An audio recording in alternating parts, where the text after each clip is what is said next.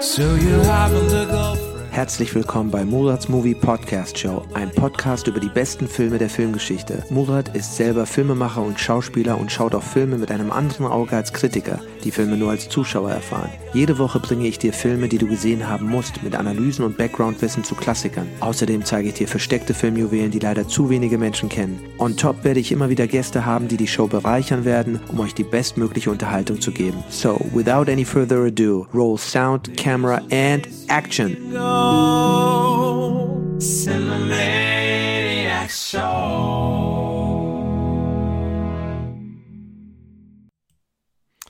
Hallo und herzlich willkommen, liebe Freunde des gepflegten Podcasts. Ähm, heute reden wir über den nächsten Film aus der Reihe von James Cameron, nämlich Terminator 2. Und für einige von euch, die mir jetzt schon seit den ersten beiden Folgen aufmerksam folgen, was ist mit The Abyss? Richtig, The Abyss habe ich jetzt noch nicht behandelt, weil, obwohl ein sehr, sehr gut gemachter Film ist, nicht so einer meiner Lieblingsfilme ist von James Cameron. Und vielleicht werde ich mich auch später nochmal umentscheiden und dann nochmal eine Folge über The Abyss machen. Aber für mich sind immer wichtig, dass ich die Filme immer wieder gerne sehe. Ich habe The Abyss hier, ich habe ihn mehrfach schon geschaut. Für mich war immer so das Problem mit The Abyss, dass er im Gegensatz zu den meisten anderen Filmen keinen richtigen Bösewicht hat. Wir selbst sind praktisch die Bösewichte und der Film war dadurch ein bisschen so abseits von dem, was man kannte von dem, wie eben Filme normalerweise sind. Nicht, dass ich dagegen, nicht, dass ich da irgendwas dagegen habe. Wie gesagt, es ist ein super gemachter Film mit super vielen tollen Bildern, Szenen, Special Effects, wahnsinnig guter Führung, wie, wie alle Cameron-Filme. Und man guckt ihn sofort weg. Auch wenn man einmal eingeschaltet hat, kann man nicht mehr wegschalten bei einem James Cameron-Film oder bei einem guten Film allgemein. Ich habe mich trotzdem entschieden, erstmal weiterzugehen, weil ich in meinem Podcast mich wirklich fokussieren möchte, vor allem auf Filme, die man gesehen haben sollte. Filme, die ich mir auch immer wieder gerne anschaue. Und insofern hoffe ich, dass das okay ist und wir, wie gesagt, heute nur über den hier sprechen. Irgendwie höre ich mich nur auf einem, aber ja, es es muss so weit. Jetzt höre ich mich wieder. War das nicht ganz richtig hier drin? Das ist alles live während der Aufnahme entdeckt. So, heute reden wir über Terminator 2 aus dem Jahre 1991, geschrieben von James Cameron zusammen mit seinem WG-Kollegen William Wisher. Ähm, inszeniert von James Cameron, produziert erstmalig von dem berühmten Studio Carolco von Mario Casar und Andy Vanya über die ich auch nochmal speziell reden werde. Das ist, äh, markiert die zweite Zusammenarbeit von James Cameron mit Mario Casar und Andy Vanya, wobei Andy Vanya zu diesem Zeitpunkt schon nicht mehr dabei war, die hatten sich getrennt und Mario Casar war nur noch alleine bei Carolco, die sich dann später wieder zusammengetan haben, aber mh, mm, sie hatten schon mal Rambo 2 zusammengearbeitet, da hatte Cameron das den ersten Draft, den, das erste Drehbuch geschrieben, was dann von Sylvester Stallone nochmal weiter bearbeitet worden ist. Aber hier sehen wir das Corolco-Logo und ähm, wir reden gleich ein bisschen über die Entstehung, aber das ist wirklich ein weiteres Meisterwerk der Filmgeschichte, ein Meisterwerk von James Cameron, der noch nicht so viele Filme gemacht hat und wir sind ja auf dem Weg zu Avatar und reden über die Filme, die James Cameron gemacht hat in dieser Zeit, äh, die er Filme gemacht hat. Und deswegen gehen wir heute über zu Terminator 2, der definitiv einer meiner absoluten Lieblingsfilme ist. Äh, auch wieder ein Action- und Sci-Fi-Meisterwerk. Wahnsinn, was da an Effekten gezeigt wird, an Stunts. Da schüttelt man heute den Kopf, was alles da in Camera, Practical, äh, Optical mäßig gemacht worden ist. Wahnsinn. Wir kommen auf jeden Fall auch gleich dazu. Und äh, der Film war, kam 1991 raus in die Kinos als R-Rated-Film und wurde zum erfolgreichsten R-Rated-Film aller Zeiten, bis er dann später getoppt worden ist. Aber man sagt sogar inflationsbereinigt ist er immer noch der erfolgreichste R-Rated-Film aller Zeiten. Also R-Rated heißt, man kann erst ab einem gewissen Alter rein oder nur mit Eltern und sehr, sehr brutal eben auch, sehr gewalttätig, aber dafür auch authentisch und echt in gewisser Weise. Und am Ende sogar mit einer guten Message. Um, ähm, und ähm, ja, lassen, lassen uns ganz kurz erstmal über den Plot reden. Das ist hier das Sequel, also zu dem berühmten ersten Film von James Cameron, nämlich Terminator aus dem Jahre 1984. Und äh, in diesem Fall setzen wir da an, Skynet, das große Artificial Intelligence Computersystem, was die Menschheit übernimmt oder übernehmen möchte und den ersten nuklearen Weltkrieg äh, initiiert, um die Menschen loszuwerden, merkt, dass sein erster durch die Zeit geschickter Terminator, der T800, gespielt von Arnold Schwarzenegger in Teil 1, nicht erfolgreich war und entscheidet einen noch nicht fertigen, aber Advanced Prototype, einen Prototypen, nachzuschicken, um diesmal nicht Sarah Connor zu töten, sondern ihren Sohn. Zehn Jahre später, also wir sind hier im Film im Jahre 1995, äh, immer wieder mit äh, Sprüngen in die Zukunft, ins Jahr 2029 etc. und zurück. Aber ähm, es geht jetzt um den Sohn John Connor, den Erlöser der Menschheit von, den, von der Unterdrückung der Maschinen. Hier wieder interessant, eben die Initialen, wie ich schon im Teil 1 angesprochen habe, JC, John Connor, Jesus Christ. Das gibt metaphorisch viel Raum dafür oder James Cameron, wie man es eben sehen will. Und sie schicken diesen neuen äh, fortgeschrittenen Prototypen eben durch die Zeit, um diesmal den Sohn direkt zu töten. Schicken aber einen neu programmierten T800, wieder gespielt von Arnold Schwarzenegger, auch durch die Zeit, um eben John Connor zu schützen. Und wir, wir entdecken dann mittlerweile, dass Sarah Connor komplett vor lauter Angst, ihren Sohn schützen zu müssen, extrem geworden ist, in dem Sinne, dass sie sich erstmal extrem gewandelt hat, eine absolute Kämpferin geworden ist. Wir sehen hier Sarah Connor gespielt von Linda Hamilton, ja, fast schon wie so eine Bodybuilderin, extrem muskulös, kaum Körperfett, extrem tough, wie eine Kriegerin, wie eine Kämpferin, die sie am Ende des ersten Teils auch in gewisser Weise wurde. Aber hier ist sozusagen die Weiterentwicklung. Mm, und wir sind total bei ihr und schauen an, sie ist gelandet in einem in, in einer Nervenheilanstalt, weil ihr keiner glaubt. Sie hat wieder diesen berühmten Cassandra-Komplex. Das heißt, die Fähigkeit aus die, diese berühmte Figur aus der griechischen Mythologie, die Fähigkeit, die Zukunft zu kennen und nichts dagegen ändern zu können. Das Thema wurde auch schon mal thematisiert in äh, dieser Cassandra-Komplex in dem auch tollen Film 12 Monkeys. Aber auf jeden Fall, keiner will ihr glauben. Und die Beweise werden irgendwie unter, unter den Tisch äh, fallen gelassen, beziehungsweise vertuscht, die man da hatte. Die Beweise des Terminators, des T800 äh, aus Teil 1, der in der Fabrik war, wird alles so irgendwie vertuscht und man, man sagt ihr nicht, dass das, was sie sagt, eigentlich wahr ist. Das Militär, die Regierung arbeitet daran, aus diesen Prototypen, aus diesem äh, Prozessor, den man dort gefunden hat, aus, den, aus dem Arm, den man dort gefunden hat, eben für die militärische Technologie neue Sachen zu bauen. Und da kommen wir gleich dazu. Und der Terminator kommt zurück. Wir wissen am Anfang natürlich noch nicht, ist jetzt Arnold Schwarzenegger hier ein Böser oder ein Guter. Zuerst denken wir natürlich, er ist ein Böser.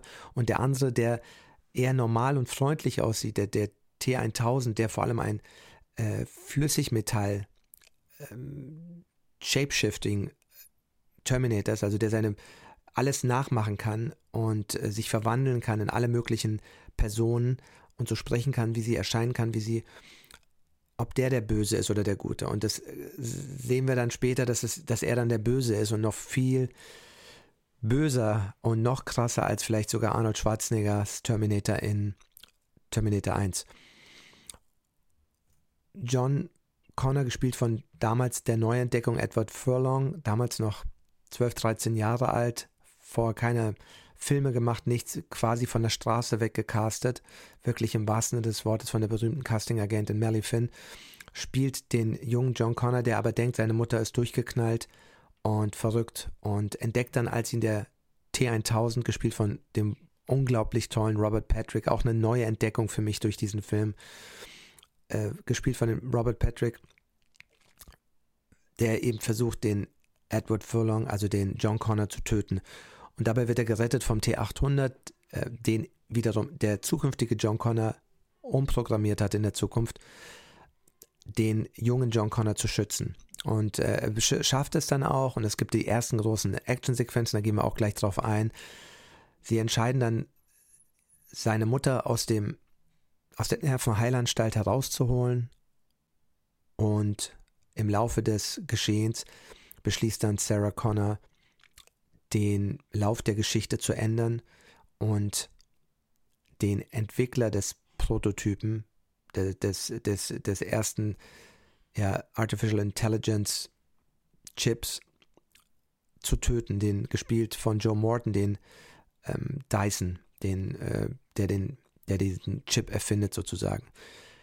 Und das kann sie dann aber doch nicht, wird auch aufgehalten von Arnold Schwarzenegger T800 und John Connor und dann beschließen sie eben alles Wissen über diesen Chip zu vernichten. Ja, in gewisser Weise so wie die Physiker aus einer Dürrenmatt-Geschichte, die aber dann eben beschließen, hey, wir dürfen diese Erfindung, die hat so viel Gutes, aber die hat auch so viel Schlechtes. Das Gefahr des, der schlechten Seite dieser Erfindung ist zu groß, dass wir da kein Risiko eingehen dürfen und äh, das vernichten müssen. Und am Ende gibt es dann trotzdem nochmal natürlich bei der Zerstörung einen riesen Showdown mit dem T1000. Der versucht natürlich trotzdem weiterhin John Connor zu töten. Ähm, das ist so mal der Film grob in a nutshell. Man muss den ersten Teil nicht gesehen haben, um den zweiten zu verstehen und äh, gern zu haben, aber es hilft natürlich trotzdem enorm, wenn man den Fan vom ersten war, was viele Menschen waren und äh, den dann gesehen hat. Dann entdeckt man natürlich nochmal viel mehr. Und da kommen wir auch gleich mal zum vielleicht zur Entstehung. Dann gehen wir noch mal ein bisschen über ins Buch. Das, das Buch will ich noch mal ganz kurz anreißen. Ist ja unglaublich gut aufgebaut. Es ist eines der besten Sequels wieder erneut von James Cameron, der ja auch schon mit Aliens eines der besten Sequels gemacht hat, weil es so nah gewisserweise an dem Original ist, aber trotzdem eine intelligente Erweiterung ist und strukturell sehr, sehr ähnlich auch ist zum, zum, zum ersten Teil. Gehen wir zurück, wie ist der Film entstanden? Der Film kam, wie gesagt, 1991 raus. 1990 kam das Greenlight von damals Korolko. Und James Cameron hatte schon immer wieder gespielt mit der Idee, das Sequel zu machen zu Terminator und Arnold Schwarzenegger sowieso, weil egal wo er auf der Welt unterwegs war, um seine Filme zu promoten, er wurde dabei immer auf den Terminator angesprochen, weltweit. Und er hat gemerkt, da ist ein großer Bedarf, eine große Liebe für diese Figur und man sollte das weitermachen. Und das zeigt man mal, wie klug James ähm, Arnold Schwarzenegger war, der ja immer wieder von Leuten für doof und untalentiert gehalten wurde oder wie auch immer. Arnold Schwarzenegger war die treibende Kraft hinter dem Sequel zu Terminator. Warum? Arnold Schwarzenegger rief erstmal jedes halbe Jahr immer wieder bei James Cameron an und versuchte ihn zu fragen, wie es geht, wie es läuft und ob es nicht mal an der Zeit wäre, ein Sequel zu machen zu Terminator 2 und ob er da Geschichten, Ideen hat und und und. Also er hat immer wieder angerufen von selbst und ihn auch gepusht. Das Problem war dann, als James Cameron nach The Abyss bereit war, Terminator 2 zu machen, weil er gesehen hat, dass die Entwicklung der Technologie, der Effekttechnologie, der Computer Generated Images so weit fortgeschritten war, dass er jetzt die Ideen, die er eigentlich sogar schon für den ersten Teil hatte, nämlich dem flüssigen Flüssigmetall Terminator, der eigentlich schon im ersten Teil mit rein sollte, dass er die jetzt endlich umsetzen konnte. Er konnte sie im ersten Teil nicht umsetzen, weil die Technologie noch nicht so fortgeschritten war. Überlegt mal, wie weit er da schon war in seinen Gedanken. Als er den The Abyss gemacht hatte, merkte er, okay, als ich diese flüssigen Wesen geschaffen habe, diese auch außerirdische Lebensform, dass ich diese, diese Techno, diese Idee, die ich hatte bei Terminator 1, die ich jetzt umsetzen kann. Und Arnold Schwarzenegger hat daraufhin, weil jetzt muss man wissen, Hamdale war die Company, denen die Rechte gehört haben für, zumindest die Hälfte der Rechte gehört haben und Galen Hurt zu Terminator 1. Hamdale ist aber damals pleite gegangen, insolvent und Arnold Schwarzenegger hat das mitbekommen und weil er mit Mario Cassar von Corolco, dem Studio eben, äh, mit dem er auch Total Recall gemacht hat, mit dem er noch äh, weitere Filme gemacht hat, ich weiß nicht was, Raw, Raw Deal oder Red Heat, äh, müsste ich nochmal nachschauen, auf jeden Fall schon öfters zusammengearbeitet hat, hat dann Mario Cassar überredet, die Rechte zu kaufen für 15 Millionen Dollar, das muss man sich auch mal auf der Zunge zergehen lassen, 15 Millionen Dollar, damit man Teil 2 machen kann. Mario Cassar hat nicht gezögert, hat es bezahlt. Es gab eine berühmte Story, wie Mario Cassar mit dem damaligen Produzenten von dem äh, John Daly, glaube ich, war das, gesprochen hat und gefragt hat, ob er die Rechte kaufen kann an Terminator. Und John Daly hat irgendwie eine Zahl gesagt, um mir einfach zu schocken und zu gucken, ob er überhaupt darauf reagiert. Und John Daly meinte, glaube ich, damals so irgendwie 10 Millionen. Und Mario Kassar hat überlegt und ja gesagt. Und am Ende hat dann John Daly gesagt, ich hätte sie dir auch für 5 Millionen verkauft. Woraufhin Mario Kassar gesagt hat, ich hätte, sie dir, ich hätte dir auch 15 Millionen gezahlt. Was wiederum einfach, einfach eine schöne Geschichte ist zu dem, zu dem Hintergrund. Nachdem man also die Rechte gesichert hat, konnte James Cameron äh, das grüne Licht bekommen und endlich loslegen, das Drehbuch zu schreiben. Und jetzt ging es natürlich darum, dass er das Drehbuch noch besser macht und toll weiterentwickelt zu dem, was die Fans aus dem ersten Teil lieben. Dazu hat er seinen alten WG-Kollegen William Wisher, der ihm auch schon beim ersten Teil uncredited geholfen hat bei Additional Dialogue, zusammengetan und das erste, was er meinte, als er ihn angerufen hat, I got good news and bad news. The good news is we have the green light for Terminator 2. The bad news is we're already a month behind schedule. Das heißt also, wir haben gute und schlechte Nachrichten.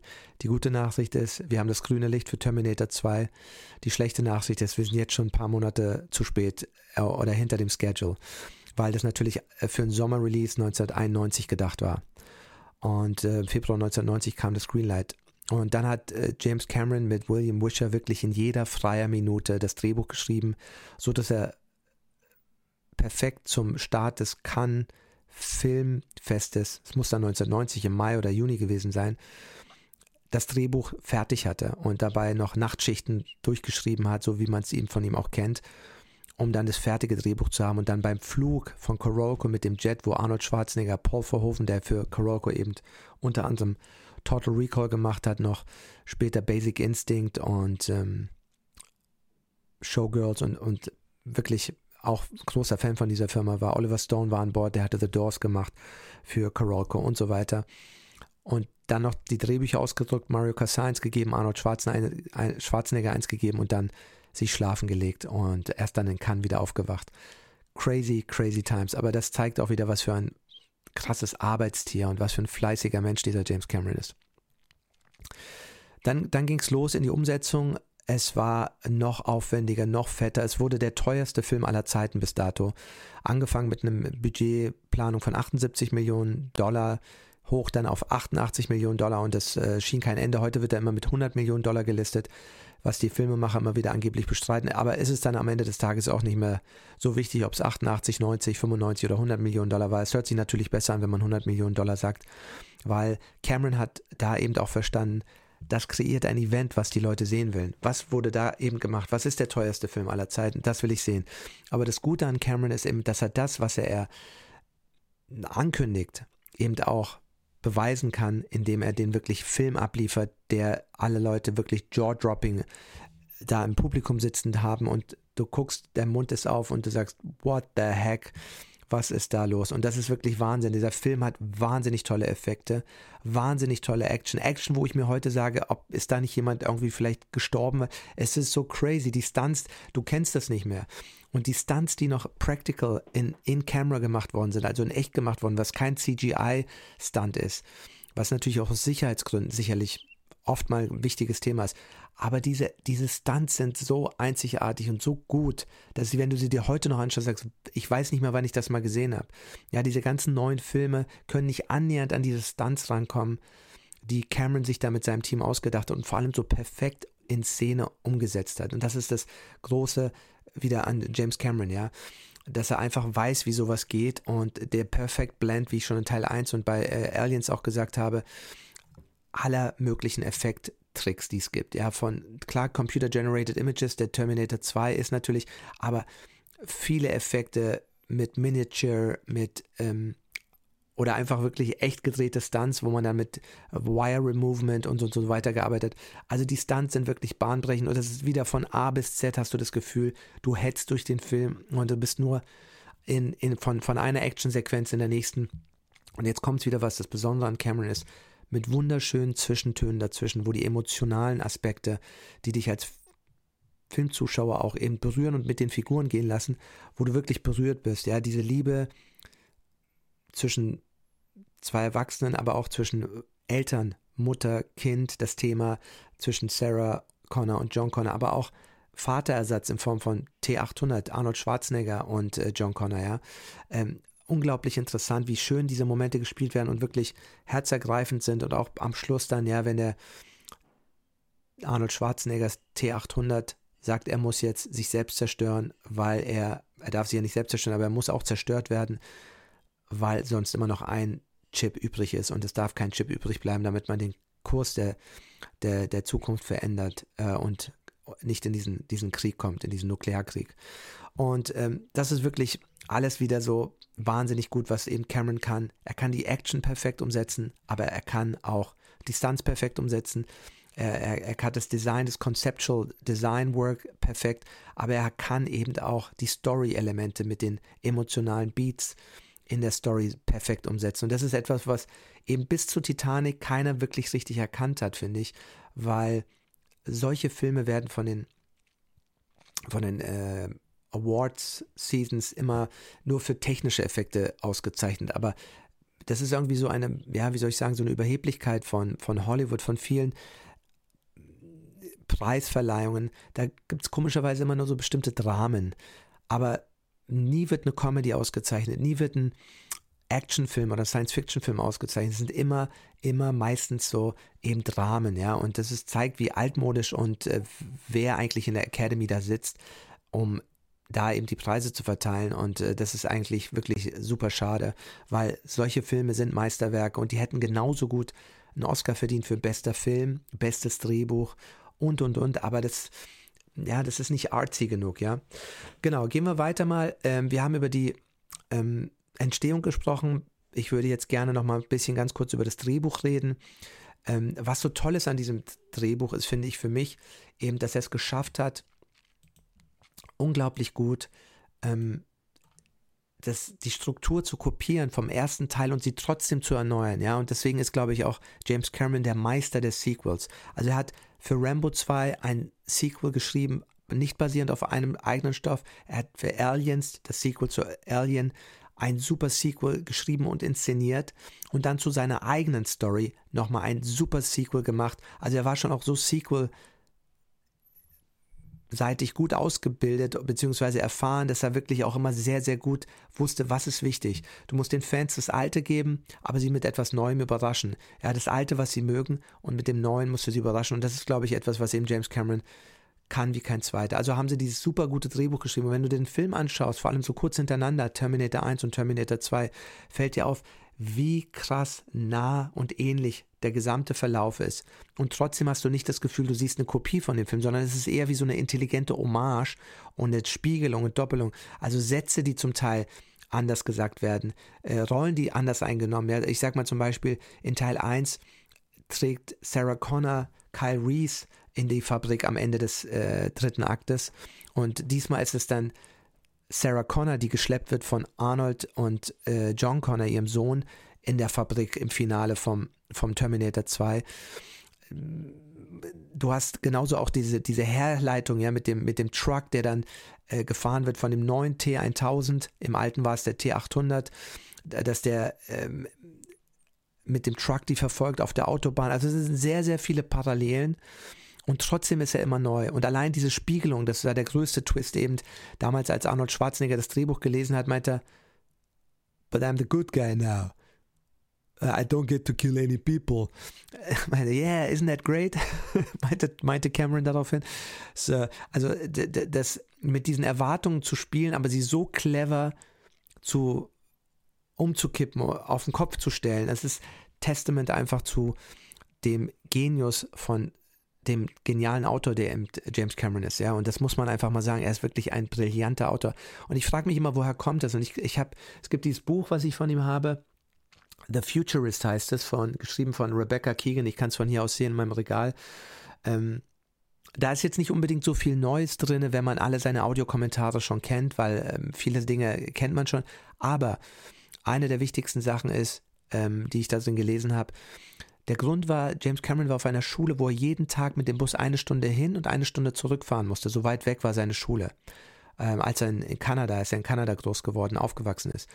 Und dort hatte er enorm viel Zeit zu lesen. Und er hat dort bei jeder Hinfahrt und Rückfahrt gefühlt ein Buch gelesen, ja. Und vor allem hat er viel Science-Fiction-Stories gelesen. Und ich glaube, Science-Fiction-Stories deswegen hat er auch so gerne Science Fiction gemacht, haben seine, sein, sein Gehirn gefüttert. Und dadurch war er von frühen Kindesalter an schon so gewired, programmiert auf super intelligentes Storytelling, weil er das eben nur gemacht hat, gelesen, gelesen, gelesen. Und er sagt selber in seiner Masterclass, die er gibt, die von eben Masterclass gegeben wird, wo er sagt, um zu kreieren oder um zu to, in, in order to radiate, you have to absorb first. Also um, um etwas auszuströmen, auszusenden, musst du erstmal viel absorbieren, ja. Du musst viel absorbieren, Bücher, Geschichten, Nachrichten, Menschen, die du miterlebst, Geschichte allgemein. Und all das wird dann in diesem Schmelztiegel namens Gehirn zusammengeführt und dann in eine neue Geschichte gesponnen, ja. Und das, das ist eben das, was, was ich glaube immer so der Grund ist, warum auch so diese krassen, intelligenten Twists hat. Sachen, die ich noch bis dahin immer nirgendwo gesehen habe, aber vielleicht in der einen oder anderen tollen Science-Fiction-Geschichte ihm schon mal ähm, als Idee gekommen sind. Weil irgendwo muss das ja sein. Und wir wissen alle, dass es wirklich so Sachen sind, die man gefühlt, sei es bei Aliens, sei es bei Terminator, so noch nicht gesehen hat. Und da hat er wirklich unglaublich großes Potenzial. Und es ist eine Schande, dass solche Meisterwerke vom Drehbuch her nie anerkannt werden als geniale Drehbücher und auch mal mit dem Oscar ausgezeichnet werden. Und deswegen haben für mich die Oscars leider gar keine Berechtigung, keinen Wert, weil sie oft die besten Filmemacher nie anerkannt haben. Ich sage nur Beispiele. Alfred Hitchcock hat nie für einen seiner Filme einen Oscar bekommen als Regisseur. Er hat dann einen Ehren-Oscar bekommen. Ennio Morricone, der Meister der Filmmusik, ja, hat nie einen Oscar bekommen, außer einen Ehren-Oscar für viele seiner bis heute unsterblichen Musiken. David Lynch hat nie einen Oscar bekommen als bester Regisseur. Äh, Martin Scorsese hatte sehr, sehr lange keinen Oscar, bis er dann für wahrscheinlich einen seiner mittelmäßigsten Filme, für mich zumindest, Departed, dann so einen ähm, ja, Verlegenheits-Oscar bekommen hat, bevor er noch stirbt und wir haben es verpasst, ihm zu Lebzeiten einen Oscar zu geben. Und, und, und, ja. Also da gab es sehr, sehr viele. Cameron hat ja Gott sei Dank dann für Ta Titanic, einen Film, der dann wirklich so alt daherkommt, wie so ein Drama im Grunde, obwohl er auch so voller Effekte und Action ist. Aber weil auch das Period Piece, Kostüme und alte Zeit, ich glaube, damit konnte sich die sehr alte Mitgliederbasis äh, von den äh, Academy, von der Academy in Amerika eben, von der Motion Picture Academy for Arts and Sciences mehr identifizieren. Deswegen hat er dann dafür endlich mal Regie-Oscar bekommen, Drehbuch-Oscar und so weiter. Und Schnitt-Oscar auch, das muss man sich mal vorstellen. Übrigens, dieser Film war einer der Gründe, warum er selber angefangen hat zu schneiden. Kommen wir aber später zu. Also, unglaublich gutes Drehbuch, wie die Themen wieder drin, so Familie, Mutter, Kind, Sarah Connor, John Connor, aber auch in diesem Fall ein Vaterersatz äh, in Form von Arnold Schwarzenegger, ja, der wie ein äh, Ersatzvater wird für, für John Connor weil er auf ihn aufpasst, weil er ihn niemals betrügen würde, wie Sarah Connor dann so schön in dieser einen Wüstensequenz erzählt. Der würde immer da sein, äh, niemals aufgeben, ihn niemals betrunken oder wütend schlagen oder sonst was. Eigentlich der beste Vater, den du dir vorstellen kannst. Aus ihrer schon sehr extremen Situation. Aber du merkst so auch, ihm fehlt natürlich, dem, dem John fehlt die Liebe zu seiner Mutter. Als er sie rettet, bedankt sie sich nicht, sondern macht ihn natürlich noch fertig dafür, dass er sich in Gefahr gebracht hätte und er sich niemals in Gefahr bringen dann sollte, auch wenn es, wenn, wenn er sie verlieren würde. Und es ist natürlich für ein zehnjähriges Kind, was er da spielt, furchtbar, ja. Also die, die eigene Mutter zu verlieren und dann sieht man, wie er weint. Und das ist unglaublich gut gespielt von Edward Furlong, wie eben diese ganzen kleinen emotionalen Bits and Pieces immer zwischen dieser krassen Action, diesen krassen Action-Sequenzen. Deswegen, das ist diese Balance, die, die Cameron so großartig macht. Action, Effekte, Stunts, außergewöhnliche Sequenzen und dann immer wieder dieses emotionale Gegengewicht dazu in, Form der Figuren, dass wir lieben, dass wir bei den Figuren sind, dass wir mit den Figuren mitfühlen, dass wir berührt sind, emotional mit ihnen mitgehen. Das ist wirklich one of a kind, ja, also das ist unglaublich und was der da leistet, kann man nur sagen, Wunderkind, ja, ist wirklich ein Wunderkind. Ähm, er ist nicht umsonst dann zum tiefsten Punkt der, der Welt nochmal selber getaucht, in einer eigenen finanzierten äh, Mission, weil er halt das Meer so sehr liebt. Wahnsinn, ja. Also der Typ ist irgendwie Wissenschaftler, Ingenieur, Autor, also wirklich ein Renaissance-Man, wie man so schön sagt. Damals äh, Leute, die einfach in vielen Disziplinen Großartiges erlangt haben. Und äh, ihr Gehirn so auf so vielen Ebenen funktioniert hat, künstlerisch, wissenschaftlich, spirituell, all diese Dinge, wenn die zusammenfließen, das ist ja für mich so der Perfect Renaissance Man, so wie Goethe in gewisser Weise ein Anwalt war, aber eben auch ein Schriftsteller oder Leute wie äh, Isaac Newton und ähm, ja, noch einige andere dieser berühmten Leute, die eben in so vielen Bereichen Interessen hatten, medizinisch, astrologisch, wissenschaftlich, literarisch, künstlerisch, malerisch, all das fließt bei Cameron zusammen, ja, und da kommen auch, der Film ist das perfekte Medium dafür, weil Film eben alle diese Künste, jemand hat mal gesagt, all art culminates in film, ja, alle Künste fließen im Film zusammen, weil Film hat alle Elemente, Film hat das Schauspiel vom Theater, es hat äh, die Fotografie in Form der, der, der, der Kamera, es hat ähm, Musik in Form der Filmmusik, ähm, es hat Bildkomposition, es sind so viele, der Schnitt natürlich die, die ureigenste Form, die den Film so einzigartig macht, der Schnitt, ja, den wir sozusagen benutzen. Es sind so viele Künste, die zusammenfließen im Film. Und deswegen glaube ich, ist es die perfekte Kunstform eben für jemanden wie äh, James Cameron, der eben auf so vielen Bereichen genial ist.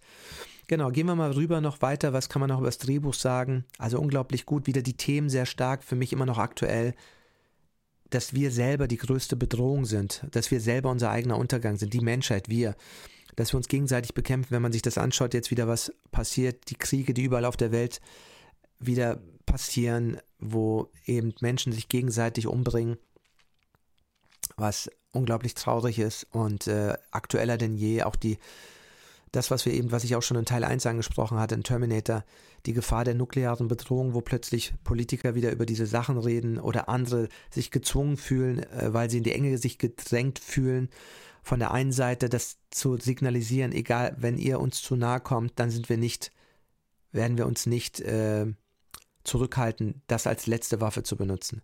Und es ist traurig, dass wir in dieser Situation sind und das ist das, was, wovor Cameron uns ja warnen will. Er will sagen, er sah das in den 80ern so, so wie es in den 80ern sich angefühlt haben muss für erwachsene Menschen, diese Angst vor diesem Kalten Krieg, vor diesem nuklearen Eskalation zwischen Amerika und den äh, damals äh, der Russen, äh, damals noch in der kommunistischen äh, UdSSR. Und heute ist es wieder so. Und wir dachten bis vor kurzem, das würden wir niemals wieder haben. Das ist vorbei. Die Zeit der nuklearen Bedrohung ist vorbei. Und plötzlich ist es wieder ganz schnell aktuell. Und äh, es wird gehetzt.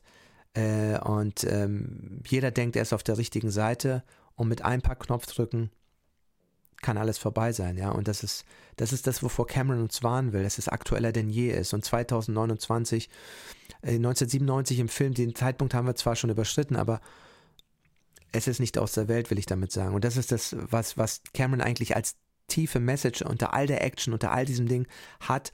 Die Message eben, Menschheit Familie, das Gute, wozu die Menschheit in der Lage ist, aber auch das Schlechte, ja. Und wie das Schlechte immer wieder doch in vielen Bereichen über, ja, die Überhand gewinnt. Und davon will uns Cameron warnen und das macht er eben in Terminator 1, in äh, Terminator 2 und ähm, das ist, glaube ich, so, worüber man eigentlich viel zu wenig redet von, vor all der Action, weil eigentlich ist ja neben dieser bahnbrechenden Effekte, bahnbrechenden Actionsequenzen, emotionalen Figuren, geht es ja halt um diese Message. Und ich finde, die wird gar nicht so viel besprochen. Aber der Film ist halt eine super gute Unterhaltung. Äh, man fühlt sich sicher in seiner, seiner Wohnung, in seinem Wohnzimmer oder im Kino.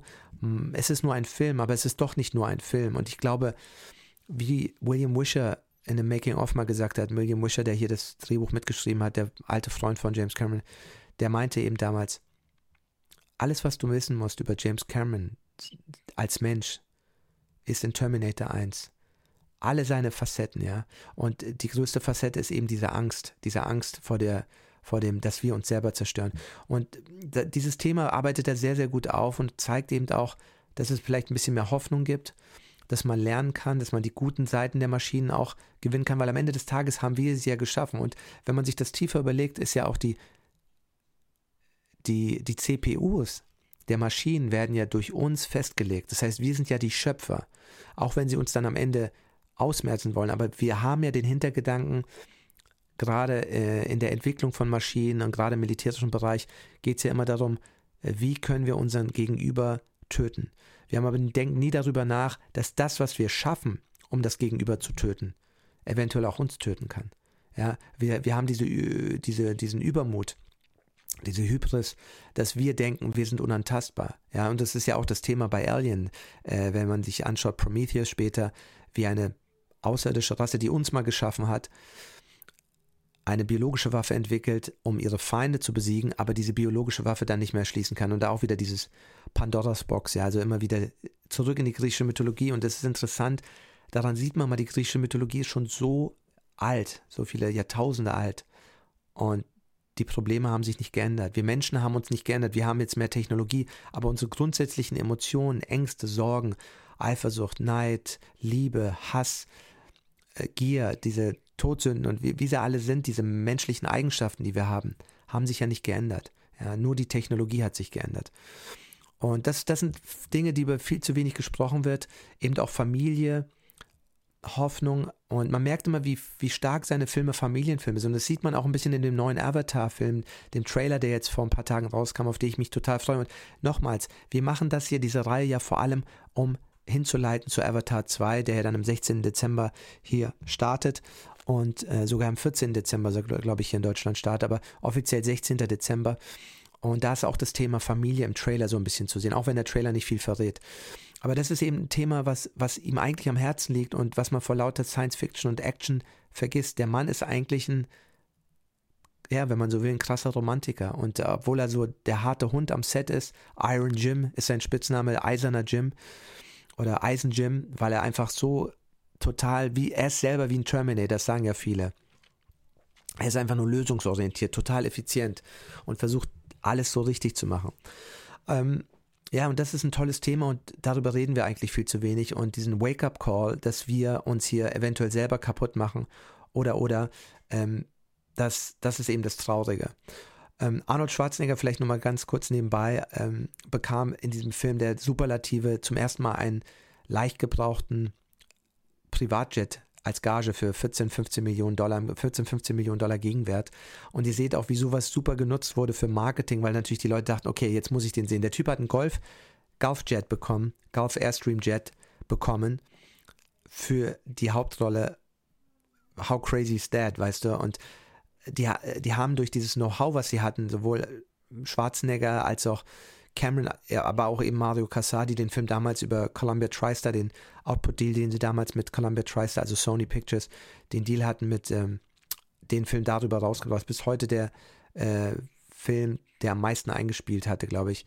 Ähm, vielleicht wurde jetzt von, von Spider-Man und sowas getoppt, aber lange Zeit war er auf jeden Fall der erfolgreichste Titel, den Columbia TriStar hatte. Und jetzt kommt's, Achtung, festhalten, nicht in-house produziert. Carolco hat es TriStar nur als als Distributor, als Verleiher, die praktisch sich ein Vieh nehmen, aber den Film komplett selbst finanziert haben und eben nur über äh, Columbia TriStar rausgebracht haben. Und das zeigt einfach, wie weit und wie gut diese Carolco-Produzenten hier jetzt nur noch Mario Kassar ihrer Zeit voraus waren und was für tolle Filme sie gemacht haben, ne, mit Rambo und so weiter.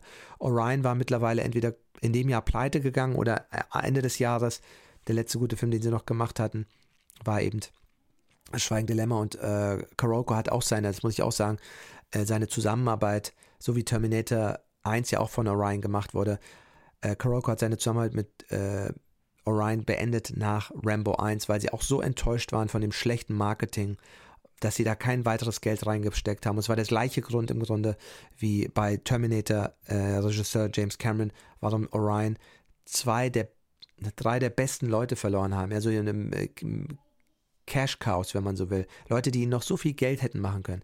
Und wie blöd und kurzsichtig sie da waren und sich da wieder nur auf ihre Oscar-Filme konzentriert haben. Weil sie haben die Orion, die haben die Karolko-Produzenten Mario Casar und Andy Vanya verloren und die Ram das Rambo-Franchise und sie haben den Terminator-Regisseur James Cameron verloren. Und sie hatten sie beide und sie hätten sie einfach nur pflegen müssen. Da sieht ihr mal, wie, wie es im Showbusiness zugeht, ja. Kommen wir zum nächsten Punkt der Geschichte haben wir gesprochen, ein bisschen der Cast. Ja, der Cast ist wieder unglaublich gut. Wir haben hier viele Neuentdeckungen für mich, die ich so noch nicht gesehen habe. Und ich sage einmal wieder Ja zu deutschem Wasser, weil ich trockenen Hals habe.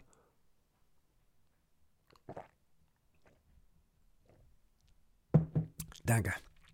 Dankeschön für eure Geduld. Und bevor wir weitermachen und jetzt mal auf den Cast eingehen mit äh, Leuten, die da in dem Film wirklich ihre Durchbruch hatten und zum ersten Mal zu sehen waren, Leute wie Edward Furlong. Für mich äh, Robert Patrick, auch der mir vorher äh, nicht wirklich aufgefallen war.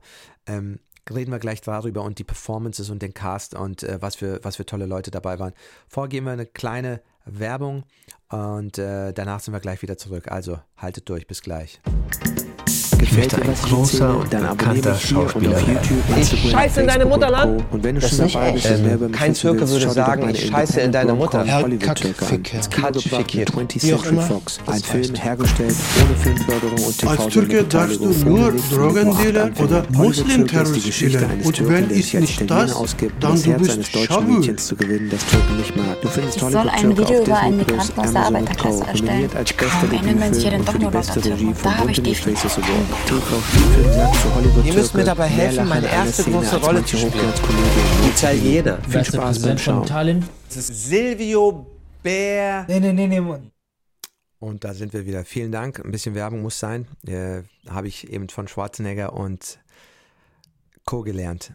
Kommen wir nochmal ganz kurz zurück zum Film, zum Cast. Also ich finde, was hier wieder ein Zeichen dafür ist, was für ein Ausnahmeregisseur James Cameron ist. Und das machen übrigens oft immer große Regisseure. Stanley Kubrick war auch jemand davon, die den Mut haben und die Eier haben, Leute zu besetzen, nur aufgrund ihres Gefühls. Leute, die zum Teil keine Erfahrung hatten vorher. Das hat Cameron immer wieder bewiesen, zum Beispiel eben mit ähm, Terminator 1 sowieso, wo er eben Leute besetzt hat, die komplett unbekannt waren, wie Michael Bean oder Linda Hamilton. Aber in Aliens geht es weiter mit der Besetzung von diesem Mädchen, äh, die den Newt spielt, Carrie Ann, Carrie Ann, die nie wieder als Schauspielerin gearbeitet, heute als Englischlehrerin arbeitet, aber so gut dieses Mädchen gespielt hat, auch im, im Café entdeckt worden ist. Und hier haben wir das weiter mit Edward Furlong, der auch keine Schauspielerfahrung hat, wirklich von dieser tollen Casting-Direktorin Mary Finn, die viele, viele tolle Filme besetzt hat und von der jeder Regisseur, der mit ihr gearbeitet hat, geschwärmt hat, deren Tochter heute weiter Casting macht. Aber Mary Finn ist mittlerweile lebt le leider nicht mehr, aber sie hat damals Edward Furlong auf der Straße entdeckt. Das ist halt das, was gute Casting-Direktoren machen. Die gehen raus, gucken, entdecken. Ich habe das Gefühl, viele Casting-Direktoren heute, ähm, die sind zu faul rauszugucken oder haben vielleicht auch nicht die Zeit, aber du kriegst von denen immer das Gleiche, was äh, dir vorgesetzt ist. Deswegen siehst du ja auch immer das, was die Leute im deutschen Film nervt, immer die gleichen Nasen. Immer die gleichen Nasen. Das ist immer die gleichen XYZler, als ob es als in Deutschland nur fünf oder zehn Schauspieler gibt, ja. Das liegt eben daran, weil die Leute ängstlich sind, faul sind und sich wieder immer auf Bewährtes äh, verlassen wollen und, und, und. Aber Cameron, und das ist eben das Zeichen, wenn ein guter Regisseur arbeitet, die haben kein Problem, die wissen, ihre Geschichte ist stark, ihre Skills als Filmemacher sind so stark, dass nicht der Name den Film ma macht, sondern das richtige Casting. Und Edward Furlong ist super gut besetzt. Sein erster Film und er spielt das wirklich so stark, auch die vielen Szenen, wo er weinen muss. Also du bist sehr, sehr stark bei dem, bei dem äh, Typen. Ähm, alle Figuren sind super geführt. Arnold Schwarzenegger ist super geführt, Linda Hamilton ist super geführt. Und das ist immer das, was die meisten Leute auch nicht verstehen. It's not about the actor. It's about the script and the direction. Das heißt, es ist wichtig, dass du gut spielen kannst, aber wie viele schlechte Filme haben gute Schauspieler schon gemacht und ähm, wie oft sind sie besonders gut, wenn sie mit bestimmten Regisseuren arbeiten. Deswegen wissen gute Schauspieler, dass sie großartig werden, wenn sie mit großartigen Regisseuren arbeiten. Weil ein großartiger Regisseur kann aus dir nochmal so viel rausholen. Der sieht dich nochmal mit so einem guten Auge. Das haben die meisten nicht. Und um hier nochmal aufs Casting zu kommen, allein den Mut zu haben, jemanden zu besetzen, der unbekannt ist. Ja, in dem Fall ein kleiner Junge. Das ist auch nicht jetzt schlimm, dass man da jemand Unbekanntes besetzt. Aber er hat es ja später auch mit Avatar gemacht, der der teuerste Film seiner Zeit wieder war, einen komplett unbekannten Sam Worthing zu besetzen. Er hat es immer wieder gemacht in seiner Karriere, weil er weiß, bei mir ist die Geschichte so stark. Er klar hat auch dreimal mit Arnold Schwarzenegger gearbeitet, aber Arnold Schwarzenegger war kein Megastar nach bei Terminator 1. Er war bekannt, ja, ich würde ihn noch nicht mal, weil er hatte jetzt Conan, er war für mich jetzt noch nicht dieser große Star, der jetzt danach dann war, wurde. Gehen wir weiter zu Michael Bean, auch die Rolle des Michael Bean damals, der auch hier ein kleines Cameo hat, nur in der Special Edition, in der Ultimate Edition, im Theatrical, also in der Kinoversion ist er nicht drin, aber ich habe ja auch die Ultimate Edition hier und äh, finde die auch schöner, genauso wie von Aliens finde ich immer den, die, die Director's Cut von Cameron eigentlich immer besser. Und schöner. Auch von Avatar kann ich den nur empfehlen. Den gibt es einen Extended Cut, der ist noch besser. Da gibt es nämlich diese Szene, wo äh, Sute, der ähm, eigentliche Ehemann von äh, Naitiri, stirbt und was er da nochmal zum, zum Jack Sully sagt, ähm, fand ich so toll. Aber das machen eben nur ganz besonders. Stanley Kubrick war auch so jemand, der bei äh, Full Metal Jacket zum Beispiel lauter Unbekannte sich traut zu besetzen. Private Pile oder den äh, Gunnery Sergeant Hartman. Ähm, beides, der eine nicht mal ein Schauspieler, der andere hatte noch nie eine Rolle davor gespielt, hat als Türsteher gearbeitet, der Vincent D'Onofrio. Das gibt's heute nicht mehr. Das Studiosystem und die ganzen Agencies, das ist für mich so immer der gleiche Einheitsbrei. Ja? Und die Leute, die großen Regisseure, davon gibt's nur so wenige, die auch die Macht haben, zu sagen, das ist der Typ, der spielt den und kein anderer. Und ich will jetzt nicht von irgendjemandem agency-mäßig sowas gesagt bekommen. Ich will euch nur beweisen, das, das zieht sich wie ein roter Faden. Und es ist heute leider noch schlimmer geworden, weil es immer weniger Regisseure mit dem Mut dazu gibt oder der Macht dazu gibt. Ähm, ihr wisst, in Der Pate sollte Marlon Brando die Rolle nicht spielen äh, sollte Al Pacino die Rolle nicht spielen, wo heute alle sagen, ja, wer sollte das denn sonst spielen, ja? Die Studios waren vehement dagegen, ja? Und so zieht sich das durch äh, und ich kann euch noch tausende weitere Beispiele sagen. Aber auch Robert Patrick, super gut gecastet. Ich finde sogar Robert Patrick ist eine Steigerung zum T800. Also so böse und knallhart, wie Arnold Schwarzenegger den gespielt hat, finde ich sogar die Performance, also das Böse, dieses relentless Chasing und hinterher sein und Efficiency bei dem Robert Patrick T1000 finde ich sogar noch besser. Er ist super gut. Ich finde, danach hat man ihn leider auch nicht mehr so gesehen, aber das ist eben die Direction.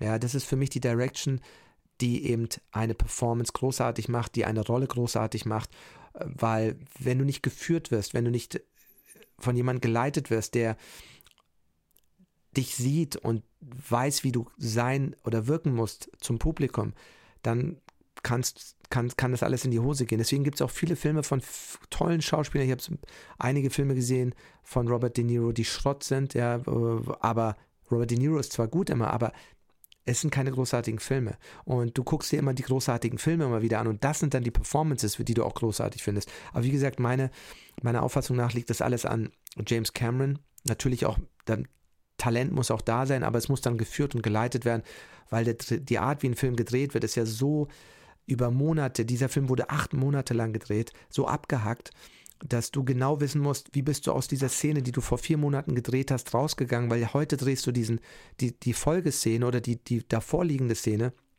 sagen wir die Folgeszene, wie bist du vor vier Monaten aus dieser Szene rausgegangen und was ist deine Emotion jetzt, wenn du da reingehst? Das ist so komplex beim Filmemachen, dass es dafür natürlich auch Script Continuity geht, aber die Aufgabe des Regisseurs ist, der, der auch die, Daily sieht, den Schnitt sieht, zu sagen, okay, das ist, du kommst so raus, aber das ist die falsche Emotion. Mach's ein bisschen weniger so, mach's ein bisschen mehr so. Das ist dann eben dann, und ich finde, die Performances sind großartig, ja, wie, wie sie spielen. Der T1000, Robert Patrick, ähm, Edward Furlong in seinem Debüt, super stark, der dann später American History X noch auch einen super, super starken großen Film gemacht hat. Dann Linda Hamilton, die hier eine Transformation durchlaufen hat und zu so einem Badass Warrior Queen geworden ist, die aber natürlich auch so ins Extrem gegangen ist und sehr, sehr crazy war, wenn man so, so wollte, ist auch äh, Linda Hamilton spielen, sie wollte richtig crazy sein. Das ist so ein Fable von Leuten, die sehr schauspiellastig sind, die sehr von dieser klassischen Ausbildung kommen. Die haben immer das Gefühl, und das ist der große Fehler, sage ich mal, den alle Schauspieler machen. Das ist für mich meine Lektion an alle Schauspieler. Es ist nicht wichtig, dass du Spaß hast beim Spielen der Szene.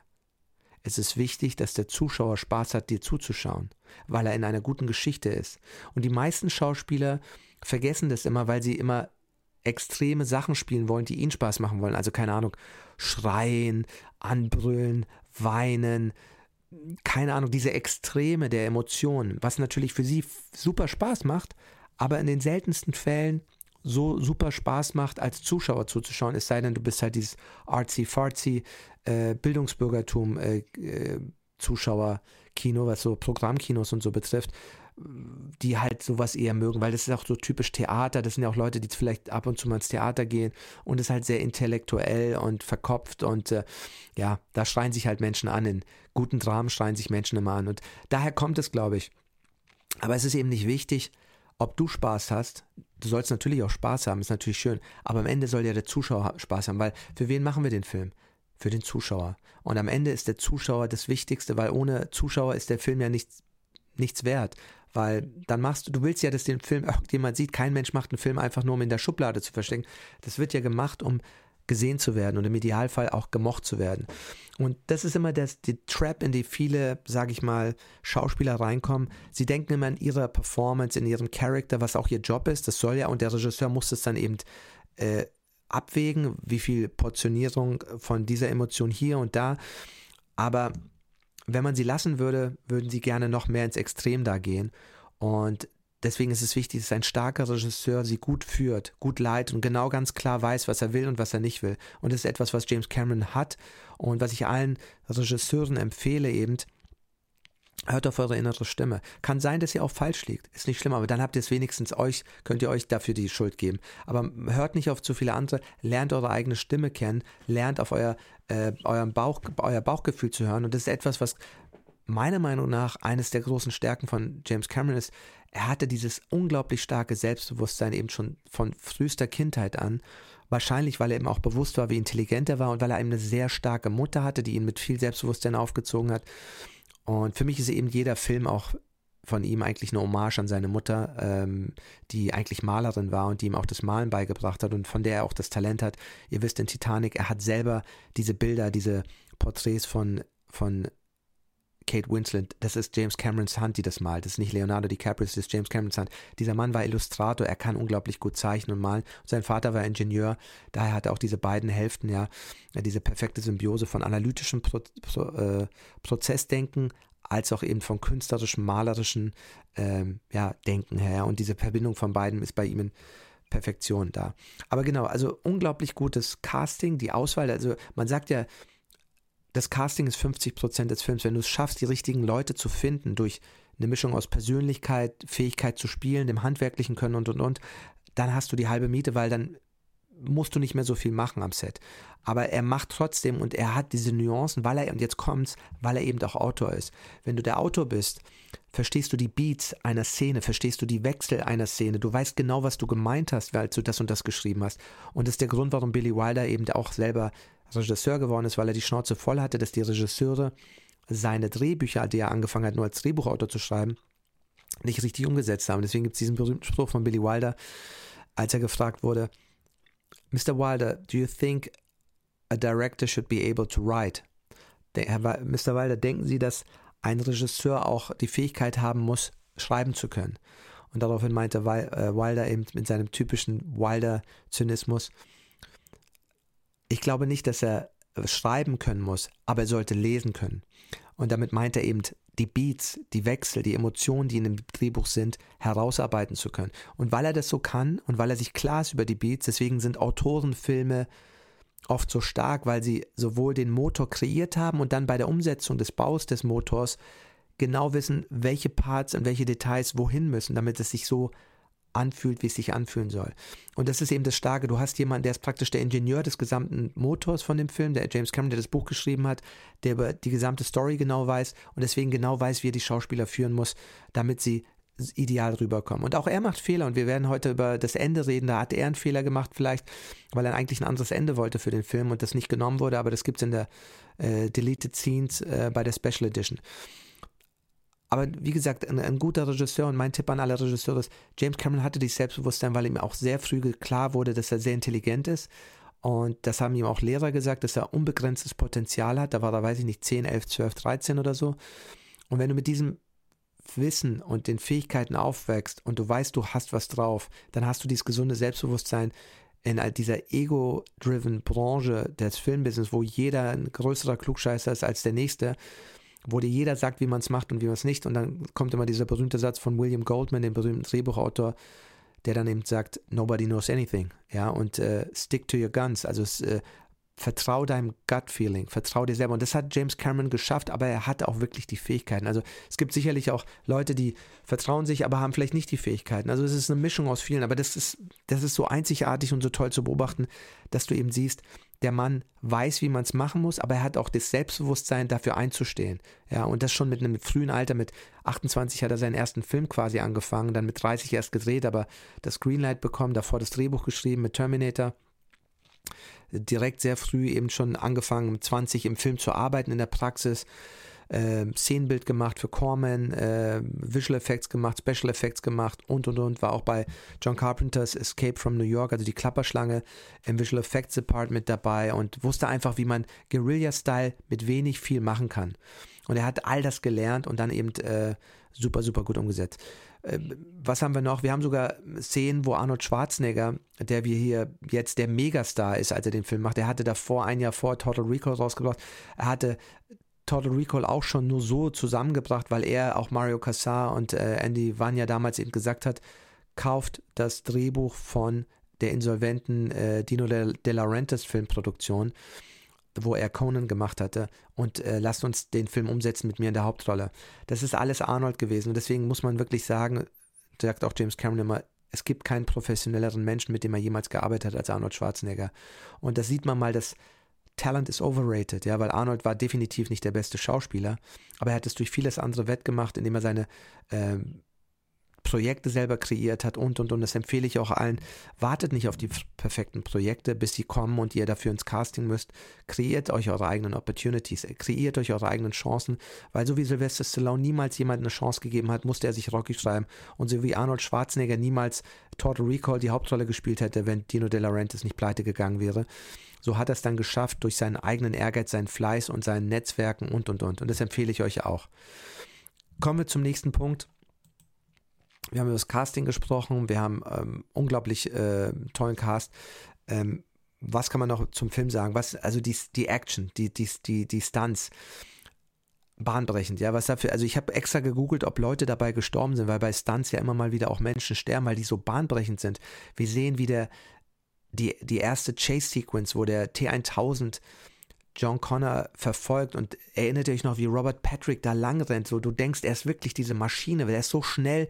Und im, im, im echten Dreh konnte er Edward Furlong auch immer einholen auf seinem äh, Motorrad, weil er so schnell war. Und er war wie so ein wie so ein Kraftpaket, ja. Ähm, und dann geht's los und weiter mit diesem mit der Verfolgung mit mit dem mit der Harley Davidson und dem Truck, den dann Robert Patrick der T1000 dann kapert und dann hinterherfährt. Und wisst ihr noch, als dieser Moment kommt, wo in dieser Verfolgungsjagd der Edward Furlong, also der John Connor, auf seinem Motorrad in diesem Kanal, in diesem Abwasserkanal ist und denkt, er ist jemand kommen und dann kracht von oben dieser Truck runter und springt in diesen Kanal rein. Ich meine, solche, und das ist alles in echt gedreht. Das ist alles echt. Das ist nicht CGI. Das ist alles echt und du siehst es und du spürst. Und das ist bis heute, finde ich, schaffen das viele, die meisten Filme nicht. Deswegen steht der Film auch immer noch so hoch da. Wir gehen mal ganz kurz rein. Ich zeige euch mal, wo der Film steht momentan.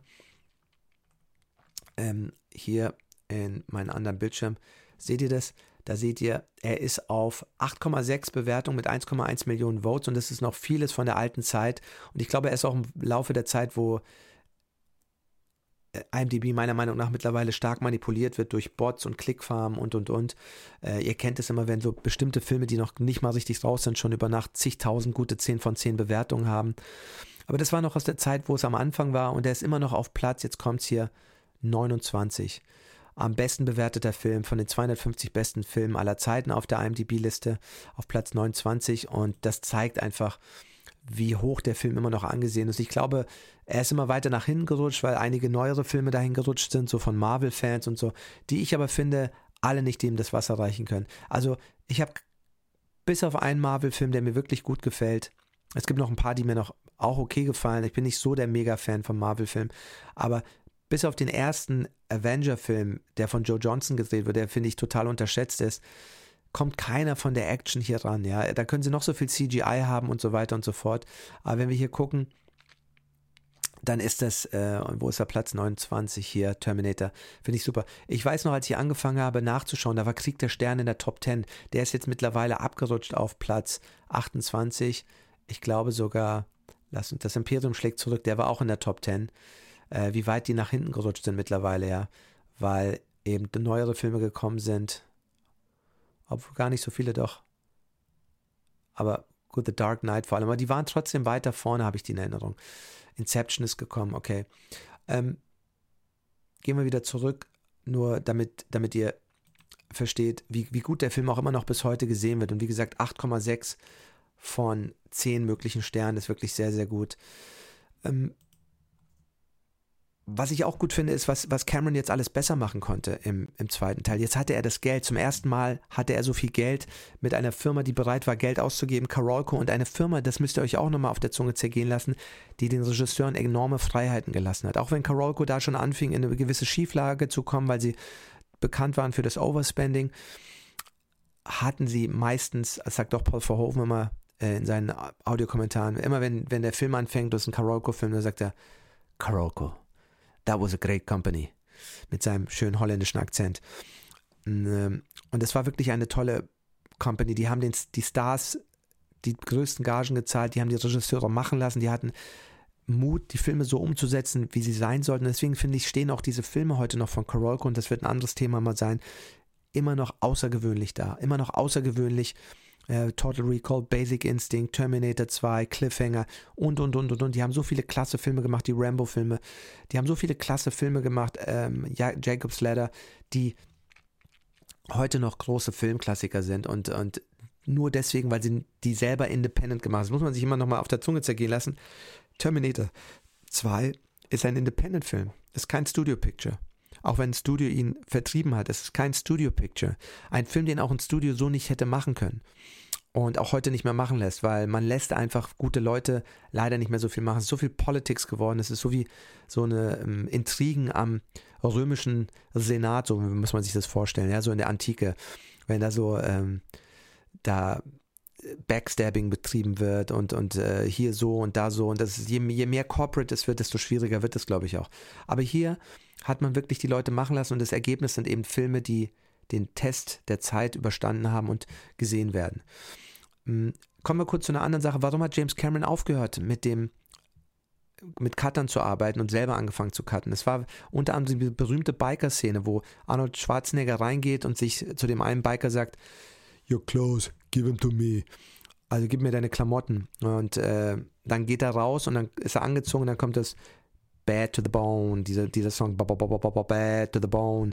Und der Cutter wollte partout diesen Song nicht reinschneiden. Das müsst ihr euch mal vorstellen, der Regisseur sagt, schneid bitte diesen Song rein, der Cutter sagt, nein, das mache ich nicht.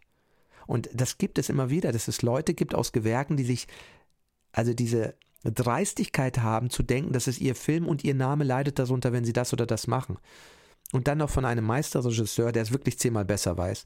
Und er hat gesagt, das war der Grund, warum er selber angefangen hat zu schneiden. Und er hat ja dann auch den Oscar bekommen in Titanic für den Schnitt. Aber er hat von diesem Film ab, ab True Lies, seine Filme mal selber geschnitten, zusammen mit anderen Editoren. Aber er wollte sich da auch nicht mehr die Butter vom Brot nehmen lassen. Weil so ist es leider in der Filmbranche. Du hast viele Egos, viele Künstlerköpfe und jeder weiß es besser. Aber ich finde, der Regisseur sollte die Hoheit haben und der Regisseur kann auch mal Unrecht haben. Ähm, James Cameron wollte ein Ende drehen, was nicht genommen worden ist, wo er sich mit Mario Casar wohl gestritten hat, dass eben nochmal die gute Zukunft zeigt, wo alles in Ordnung ist, wo Sarah Connor in Frieden lebt, die Erde ist grün und glücklich und äh, Mario Casar und auch das Testpublikum, weil das hat er gefordert, lass uns einen Test machen, ein Testpublikum, wie das, äh, dieses Ende von dir ankommt. Und es kam nicht gut an und aufgrund des, äh, der Reaktion vom Publikum als auch von dem Einwand von Mario Casar, da sieht man mal sogar, dass so ein Meister auch Fehler macht, ist auch nur ein Mensch, dass das Ende nicht genommen worden ist und man bei diesem offeneren Ende mit diesem dunklen, offenen Straße äh, in die Nacht, äh, die Zukunft ist offen, die Zukunft ist eine unbeschriebene Straße bleibt, was auch besser zum, zur Tonalität des Films passt. Aber ihr seht das auch in James Cameron auch es sind alles nur Menschen. Wie, wie, wer, sagt, wer hatte das nochmal gesagt? Äh, Marcus Aurelius, der römische Kaiser, hatte immer einen Menschen, der hinter ihm herging und zu ihm immer sagen musste, denk dran, du bist nur ein Mensch. Du bist nur ein Mensch. Weil er diese großen Ziele hatte und, und, und. Und es sind alles nur Menschen, auch Top-Meisterregisseure machen mal Fehler, klar. Aber am Ende des Tages ist es wenigstens dein Fehler. Aber er, sogar hier muss man sagen, er hat den Fehler ja eingesehen, ja. Und er hatte mit Mario Casar jemanden, der auch eben dem es nur um den Film ging. Und das ist das Besondere, wenn es nur um den Film geht. Und das ist der Grund, warum so viele Filme heute schlecht geht. Äh, es geht nicht mehr um den Film, es geht um Ego. Also was ich damit sage ist, zwei Leute, Kreative, der Produzent und der Regisseur reden darüber, nicht jeder hat da äh, Final Cut.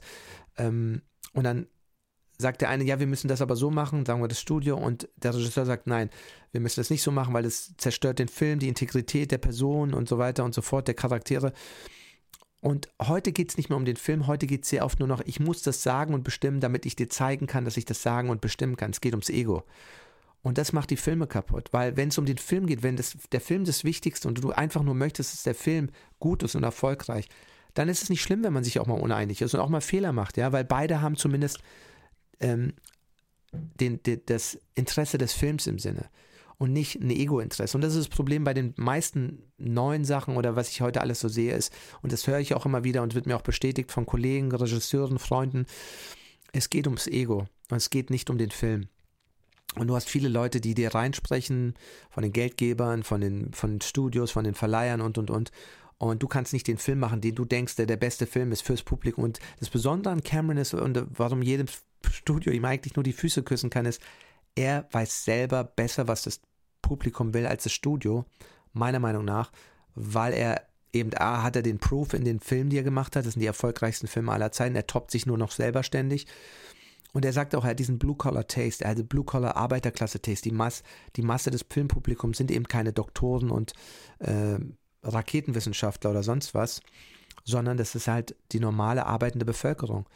Uh, the common people, wie man so schön sagt. Und der, der, das sind eben Blue-Collar-People meistens. Ähm, einfache Arbeiter, jetzt nicht jeder in der Stahlfabrik am Arbeiten, aber jetzt nicht unbedingt, äh, weißt du, krasse, gehobene Akademiker oder sowas. Und selbst die feiern ja die Filme. Und das ist das im Sinne des Publikums zu denken. Was ist das? Und das hast du oft nicht mehr. Und das ist der, das, was ich es allen empfehle. Versucht um eure Vision zu kämpfen und versucht dafür die Unabhängigkeit zu erlangen. Der Grund, warum George Lucas seine Filme selbst finanziert hat, war, um die künstlerische Freiheit zu haben, die künstlerische Kontrolle. Es geht nur um die kreative Kontrolle.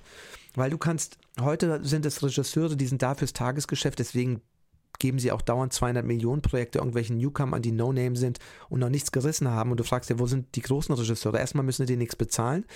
Und zweitens mal können sie denen bestimmen, was sie wollen, weil sie natürlich auch aus Angst, nicht mehr arbeiten zu können, nicht alles mitmachen. Und äh, das merkt man auch so. Es gibt keine Handschrift mehr, es sind nur noch Tagelöhner, fast so, so, so, doof das klingt, die aber nichts mehr zu sagen haben, kreativ. Und Cameron hat sich das durch seinen, seinen Erfolg erarbeitet. Ich glaube, Nolan hat das auch durch seinen Erfolg erarbeitet. Und George Lucas hat sich das erkauft, indem er gesagt hat, okay, ich mache meine Finanzierung selber, ich gehe selber ins Risiko, ich hole mir einen Kredit und dann, äh, auch Carolco hat es ja so gemacht. Die haben sich auch ihre Filme selbst die kreative Kontrolle überlassen, die Studios nur zum Verleih genutzt, damit sie eben selbst bestimmen können. Sie, Mario Casar und Andy ja wie der Film gemacht werden soll. Es waren nur die beiden. Du hattest nicht 3000 Committee-Mitglieder, die alle dir reinquatschen und ja, der muss nochmal was in Furz abgeben und der muss nochmal was sagen, sondern es ging um den Film und es gab wenige Entscheider. Und das, dieses Erfolgsmodell sehe ich als Hauptgrund, warum die gute Filme gemacht haben, ja. Und das kann man, wenn man in die Tiefe geht und analysiert bei Filmen, die erfolgreich sind, Studios, die gute, erfolgreiche Filme haben wie Pixar, die ähnliche Modelle haben und äh, warum Firmen wie Disney weil sie zu corporate geworden sind, weil sie zu groß geworden sind. Der, der, der Bob Iger, der damalige Chef, hat eben erkannt, wir sind so große Elefanten geworden, wir können nicht mehr intrinsisch aus uns heraus innovativ sein. Wir werden zu corporate, es wird nur noch von Ja-Sagern gefüllt, deswegen mussten wir uns frisches Blut einkaufen, indem wir uns Lucasfilm gekauft haben, ähm, kreatives Blut, meine ich, äh, einkaufen. Lucasfilm, Marvel und Pixar. Und ähm, die hat erstmal machen lassen, weil sie wussten, wir kriegen das in-house nicht hin. Wir, wir können das nicht mehr, die Strukturen sind so eingefahren, das ist so wie so eine Dynamik in einem, ab einer gewissen Größe geht es nicht mehr. Die Leute sind Angestellte und und und. Und das ist auch der Grund, finde ich, also, wenn man, wie gesagt, anschaut, die erfolgreichsten Firmen jetzt heute an der Börse und und und sind immer inhabergeführte Firmen. Das sind keine Firmen, wo ein CEO, der angestellt ist für eine Firma. Wobei wirklich, wenn man jetzt mal so schaut, Bob Iger hat Disney super erfolgreich gemacht, obwohl er nur ein angestellter CEO war. Aber das hat er hauptsächlich auch geschafft, indem er eigentlich nur die ganzen neuen Sachen eingekauft hat, ja, und äh, für viel Geld. Aber zumindest muss man dem Credit geben, das hat er erkannt. Und äh, die, die, wenn man sich anschaut, Amazon, Tesla, äh, Google, Facebook, ne, wie sie alle heißen, die Top-Firmen, alle Inhaber geführt, ja, weil da oben sitzt einer, dem geht's das ist ein, so, ein, so ein, wie soll ich sagen, so ein Herzensprojekt. Dem geht es nicht darum, dass er jetzt nur hier vier Jahre als hochbezahlter Sklave arbeitet oder zehn Jahre, sondern das ist sein Baby. der hat eine gewisse äh, Stolz darauf, dass es funktioniert und äh, erfolgreich ist und, und der, der, die machen langfristige Entscheidungen, strategisch langfristige Entscheidungen. Die Entscheidung, die die Studios lange gemacht haben, sie, man, man muss sich nur anschauen, wie sie sich ihr eigenes Grab geschaufelt haben mit Netflix, indem sie ihre Filme an Netflix für einen schnellen Quick Buck lizenziert haben und die damit groß gemacht haben und heute laufen sie denen hinterher und heute kauft äh, Netflix die größten Stars ein. Aber Netflix wäre dazu niemals in der Lage gewesen, wenn sie nicht den Back-Catalog äh, oder die Lizenzware der Studiofilme gehabt hätten. Die Studios waren noch nicht so weit oder weil sie eben nie so visionär sind, weil sie eben nur aus der Angestelltenperspektive her denken und nicht wie ein Inhaber, der strategisch langfristig anders denkt, der auch mal für kurzfristigen Erfolg verzichtet und sagt lieber, nee, wir machen es weiter so, und dann das langfristige Ziel im Auge hat. Und das haben die nicht. Und das ist bei meisten Filmen auch so. Und deswegen ist meiner Meinung nach auch, wir leben in so einer Art, deswegen ist auch Netflix so ein, so ein Disruptor. Auch Netflix ist inhabergeführt. Ja? Ist inhabergeführt. Und deswegen sind es ja auch mittlerweile die größten äh, Filmbusiness-Disruptor. Amazon und auch Apple ist jetzt plötzlich ein Studio. Ja? Also, Klar, die waren mit Pixar, aber das haben sie ja verkauft, äh, auch mal in dem Bereich unterwegs. Aber jetzt sind das sind die Leute, die viel Geld ausgeben und äh, den Markt äh, ja neu aufmischen, aber Inhaber geführt halt.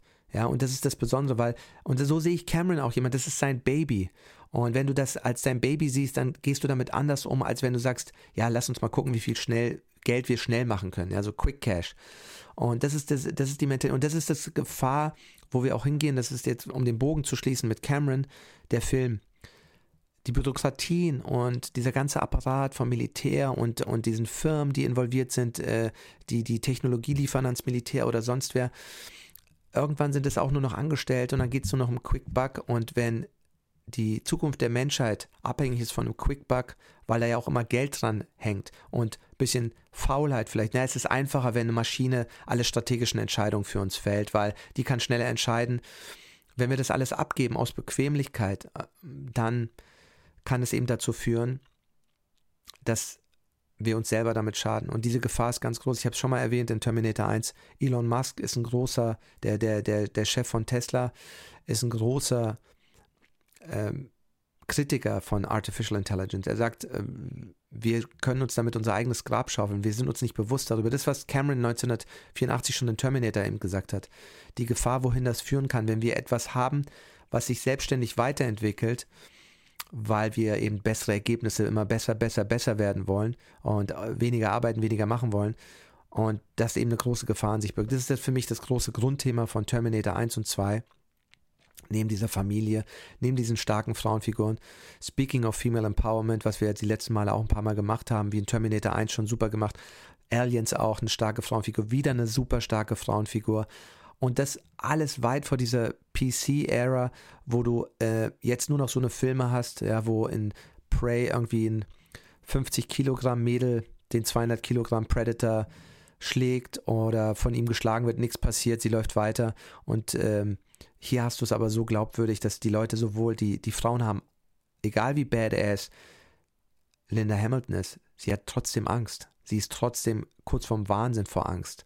Sie ist äh, paranoid vor Angst. Sie weint, sie ist, sie ist zerbrechlich, sie, hat, sie ist schwach, als sie sich da in dieser Szene mit Kyle Reese, die nur in der Special Edition ist, die nicht im Kinoversion war, die, wo der Michael Bean Charakter wiederkommt in einem Traum und sie weint und du merkst sofort diese Liebesgeschichte, die da mal war. Da kommen sofort Emotionen hoch. Sie ist schwach, sie hat Angst, dass sie das nicht schafft und sie weiß nicht, wie sie es schaffen soll, obwohl sie mittlerweile dieser muskelgestählte Soldat, Soldatin ist. Habe ich nie das Gefühl, es geht hier um Female Empowerment. Es geht hier für mich nur um eine Geschichte. Ja, ich folge einfach nur dieser Geschichte. Ich bin dabei. Zufällig ist die äh, Protagonistin eine starke Frau, natürlich auch Arnold Schwarzenegger. Aber für mich ist Linda Hamilton ganz klar die Haupt, eine die Hauptfigur aus Teil 1 und 2. Und ihr Wandel, ihr Arc jeweils. Und niemals habe ich das Gefühl, hier geht es darum zu zeigen, wie blöd und äh, feige Männer sind, so wie ich es heute immer nur noch sehe. Und wie toll und stark und klug und mutiger und fearless die, die, die Frau ist, sondern sie ist beides. Sie hat ihre weibliche Seite nicht verloren, auch wenn sie am Anfang kaum noch da ist aber sie ist trotzdem sehr stark. Ja, aber sie hat auch Ängste und Schwächen und sie schämt sich nicht, die zu zeigen. Und das ist das, was M. Cameron verstanden hat. Wir folgen einer Figur mehr, wenn sie Mut zur Schwäche hat. Und die neuen Figuren haben das alle nicht.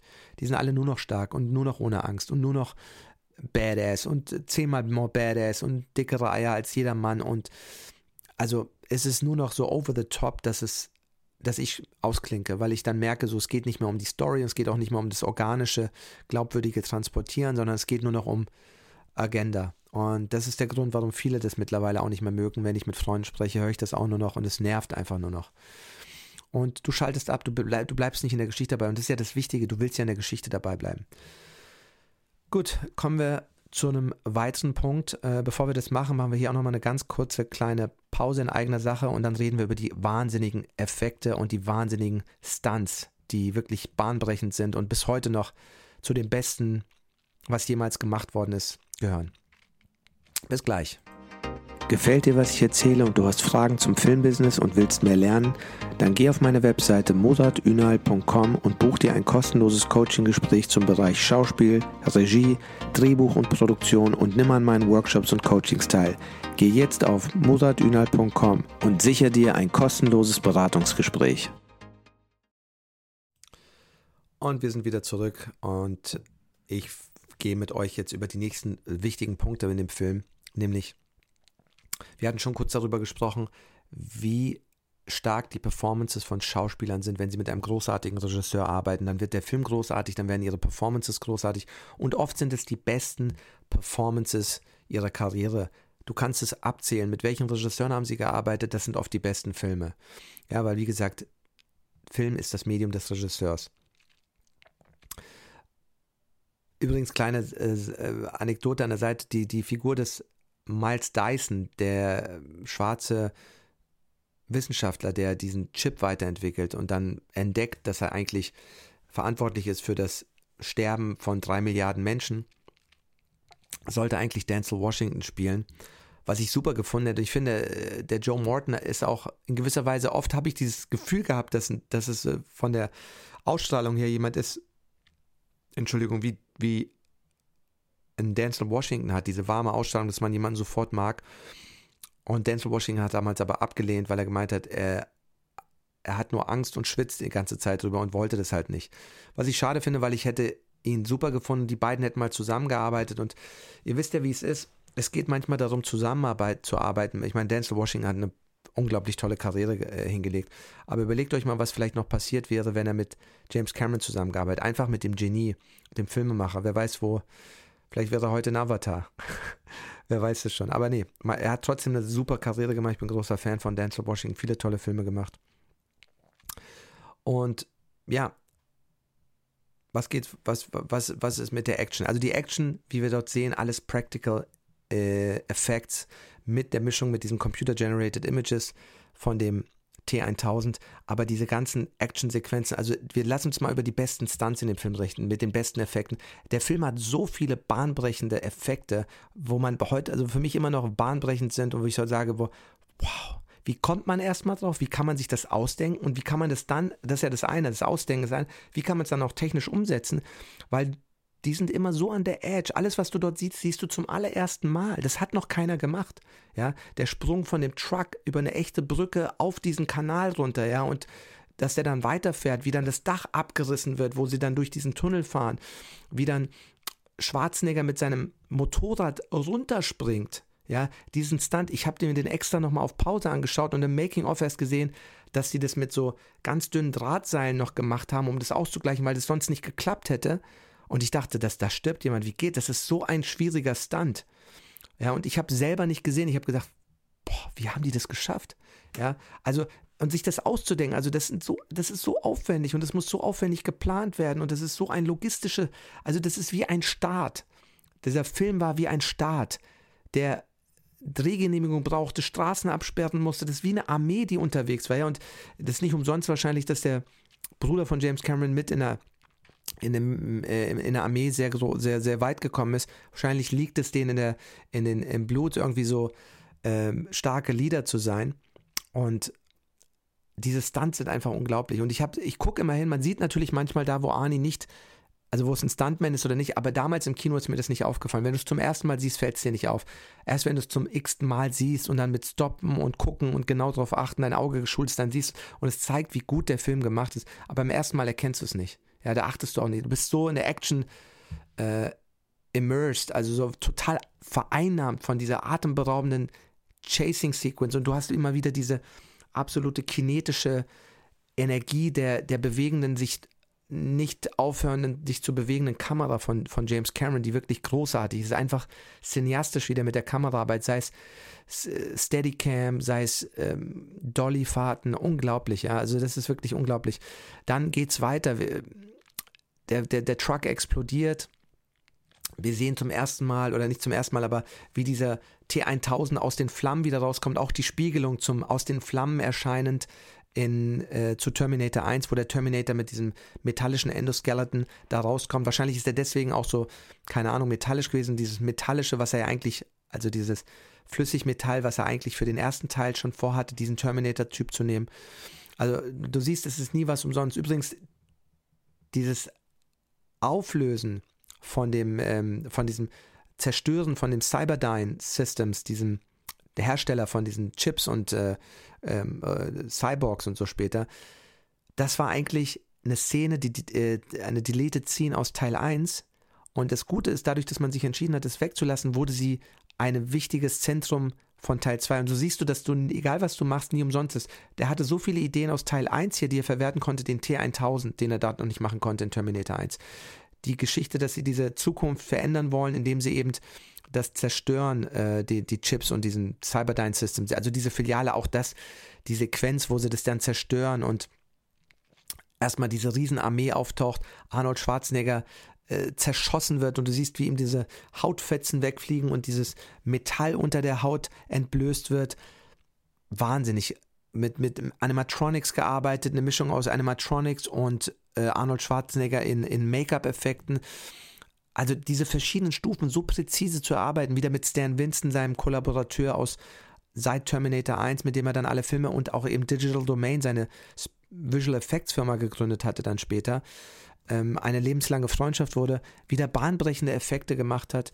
Ja, also dieser Blend, dann wie der Stunt, wo, wo der T1000 mit dem Motorrad hochfährt erstmal und dann eben, was wir auch später nochmal ne, mit dem Pferd sehen in in äh, True Lies, in, in, der nächsten Woche sprechen wir über True Lies, da mit dem Motorrad aus diesem ersten oder zweiten Stockwerk rausspringt, weil er sieht, der T800 und John Connor und Sarah Connor hauen ab in dem Wagen und er, er reagiert sofort, diese effiziente Maschine, die er ist, springt mit dem Motorrad raus, springt auf den Helikopter und dann jumpt da rein und dann wieder dieser Blend von Action, Effekten, Visual Effects schaut seinen Kopf in die Scheibe und kommt dann so als Flüssigmetall da reingemorpht und baut sich auf und sagt dann nur noch zum, dreht sich um zum Augen aufgerissenen Helikopterpiloten sagt, get out. Äh, und der hört natürlich sofort, macht sich keine Gedanken, dass er da irgendwie aus 20 Meter Höhe oder so runterspringen muss. Das ist übrigens interessant. Und jetzt kommt der nächste Stunt, dann fliegen sie und der, der Pilot, der hier rausspringt, im Film ist der eigentliche Stuntpilot, Helikopterpilot, der dann auch jetzt, jetzt kommt, dieser absolut auch für mich wahnsinnige Stunt, wie er durch den Tunnel fliegt. Ja, wir haben das hier, wie er durch den Tunnel fliegt.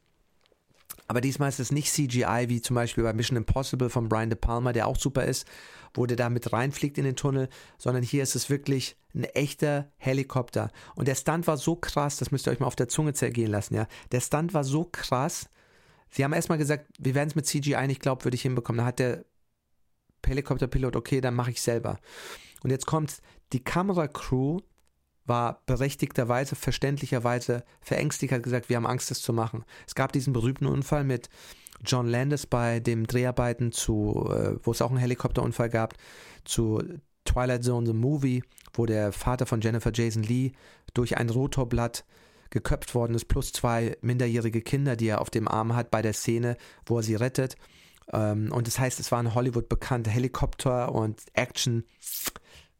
Sei vorsichtig, ja. Das war, seitdem gab es auch neue Gesetze, seit dem Vorfall 1982 oder wann das war, ähm, als es passiert ist. Da gab es, und, und es, also ich muss sagen, verständlicherweise, ich würde auch sagen, ich habe Schiss. Was hat Cameron gemacht? Der, der Wahnsinnige Er hat gesagt, okay, dann filme ich selber. Er ist dann selber, hat die Kamera gehalten und ist einmal, zweimal hat er diesen Stunt gemacht. Einmal ist er hinter dem Helikopter hergeflogen und einmal vor dem Helikopter hergefahren im Auto und hat die Kamera äh, gemacht. Das zeigt auch wieder nur, A, dass er den, die Angst respektiert von den Stuntleuten und B, dass er aber dann auch kein Feigling ist, was er von anderen erwartet, macht er selber und hat es dann selber gemacht. Da muss man sagen, wirklich, er ist sich für nichts zu schade und was er von anderen fordert, ist er selber bereit auch zu geben. Ähm, ich kann nur hoffen, dass er je, äh, nie jemanden verletzt hat in seinen Stunts, das wäre es nicht wert. Aber es gibt immer wieder Fälle, wo Stuntleute eben sterben, leider, weil eben nicht vorsichtig gearbeitet. Und ich frage mich auch, ob es vielleicht sogar besser war, dass das alleine gemacht hat, weil Cameron ist so alert und so, seine Sinne sind so scharf und er hat so eine einzigartige Fähigkeit, sich zu fokussieren auf etwas, dass es vielleicht sogar am besten war, dass er das selber gemacht hat, ja, weil dadurch ist es eben klarer gewesen, äh, dass er nicht so viele Leute vielleicht äh, koordinieren muss. Nur er, der Fahrer, er hält die Kamera, er löst die Kamera aus und er, er dreht es und äh, es sieht super aus. Und als ich es zum ersten Mal gesehen habe, auch jetzt immer wieder sehe ich, wow, was für ein krasser Stunt. Ja, und die haben es halt so gedreht, es war kein CGI, er ist durchgeflogen durch diesen Tunnel. Und einmal kurz vor siehst du, wie er ganz spät über den Tunnel fliegt und die Maschine ganz spät hochreißt, wo du denkst, auch jeden Moment, oh Gott, der wird gleich gegen dagegen knallen. Und wie gesagt, es gab schon schlimme Unfälle in der äh, Welt. Also dieser Stunt, dann geht's weiter. Ähm, der, der, der Moment, wo der Helikopter dann als, als Arnold Schwarzenegger in dem Transporter mit äh, bremst und der Helikopter so nah hinten dran ist und der schießt die ganze Zeit und der Helikopter explodiert an dem, äh, an dem Transporter hinten dran auf der Autobahn. Und ich frage mich immer, das kann ja kein echtes kein echter Helikopter gewesen sein. Das müssen die also als Miniature Model gedreht haben. Und so wie der mit dem, mit dem LKW in Teil 1, der auch explodiert. Und ich dachte die ganze Zeit, das ist echt. Und ich denke mir so, es kann nur ein Modell sein. Das kannst du ja nicht echt drehen. Du kannst ja nicht jedes Mal einen Helikopter in die Luft fliegen lassen. Es muss entweder nachgebaut worden sein, als sieht so echt aus, dass du denkst, Wahnsinn, ja. Und dann geht's weiter. Diese wieder Triple Climax. Du denkst jedes Mal jetzt vorbei, jetzt ist vorbei, es geht weiter, es geht weiter, es geht weiter. Sie steigen ins Auto, fahren weiter und jetzt kommt diese super krasse Sequenz mit dem Flüssiggas, Nitro, Nitrogen Tanker, der explodiert und slidet und dabei dieses Flüssiggas austritt in dieser Stahlmine und wir kommen zu dieser Schlusssequenz und der Mega-Effekt und auch Stunt. Also erstmal, dass der überhaupt geslidet ist, dieser Transporter, dieser Truck, der wurde mit zwei LKWs gezogen, dass der so lange lang slidet, wie es in seiner Vorstellung von Cameron war, weil er wahrscheinlich in Realität niemals so lange geslidet wäre. Aber da sieht man mal, wie genau vorbereitet, was für Vorstellungen er hat und wie er weiß, wie er die umsetzen muss. Und dann rollt er ab, der Arnold, und der T1000 kriegt dieses ganze Flüssiggas ab und wird dadurch plötzlich so steif und dann diese berühmte Szene, wo er so zerbricht beim Laufen, weil das alles gefriert, ja, das Flüssiggas führt dazu, dass alles gefriert. Auch visuell, dieses Ding ist unglaublich, ja. Und dann schießt Arnold Schwarzenegger einmal drauf und dann zerspringt er in tausend Teile. Aber allein diese Effekte, ich hatte sowas davor noch nie gesehen gehabt. Und das sind alles Dinge und das sind so viele. Cameron hat es so vollgepackt mit so vielen bahnbrechenden visuellen Ideen und Effekten und Stunts, dass du, also das, ein Stunt ist eine Sache. Wenn du ihn dann noch enhancen musst mit Effekten, ist nochmal eine andere Sache, ist auch schwer. Und das war ja damals wirklich, also, wie nennt man das, ähm, Breaking Edge Technology, ja, also wirklich so neu. Es gab es davon, es wurde für den Film kreiert. Und das ist, was er halt immer macht. Er kreiert Dinge, die es so noch nie vorher gab. Sei es ein Avatar, die Technik, die Technologie, das Rotoscoping, das Motion Capturing, äh, die Kamera, die 3D-Kamera, die er mit, mit erfunden hat, einfach mal mit einem anderen Typen. So ist er immer an the forefront, an vorderster Spitze. Er sagt, ich habe Bilder im Kopf und ich muss dazu Dinge erfinden, um die umzusetzen, weil es sonst nicht geht. Und da pusht er die Envelope immer und kommt immer weiter und es ist wirklich Wahnsinn. Also dann sind wir da in der, in der, in der Fabrik. Ich habe sicherlich noch zahlreiche geile Stunts ausgelassen. Äh, alleine wie der, wie der immer sich diese Wunden, die der hat, dieser T1000, wenn man auf ihn schießt, dieses Flüssigmetall, diese Soundeffekte, die dazu, Wahnsinn, ja, wie man, das ist ja eine Mischung aus echten Modellen, die man immer vorgefertigt haben muss, plus CGI, also wieder ein Blend von zig Effekten, die du eher vorgezeichnet haben musst, vorgedacht haben musst und dann mit diversen Departments, ILM, Stan Winston, echten Modellen, CGI, es muss alles so geblendet werden, Miniatures, Front-End Projection, Rear-End Projection, Front-End Projection, was auch immer, all diese Effekte wieder zusammen und dann muss es funktionieren muss auch noch geil aussehen. Und das ist eine logistische Meisterleistung. Alleine das ist, hätte schon zig Oscars verdient, ja. Und dass er dann nebenbei noch wirklich einen Film macht, der gut ist. Dann, wie der praktisch danach merkst du, der hat so einen kleinen Fehler, ja. Also äh, irgendwas stimmt nicht mehr, weil er plötzlich, nachdem man tausend Teile zersprungen worden ist, ähm, fängt er an, sich in, der, in dieser Stahlfabrik so ein bisschen zu, zu kleben. Ja? Also sein, sein, sein, sein, sein Fuß oder seine Hände mit allem, was er in Berührung kommt, scheint zu kleben. Das heißt, da ist ein Hinweis, den habe ich damals gar nicht so verstanden, aber Cameron hat das so gesagt, dass das Ding vielleicht doch zerstörbar ist. Ja?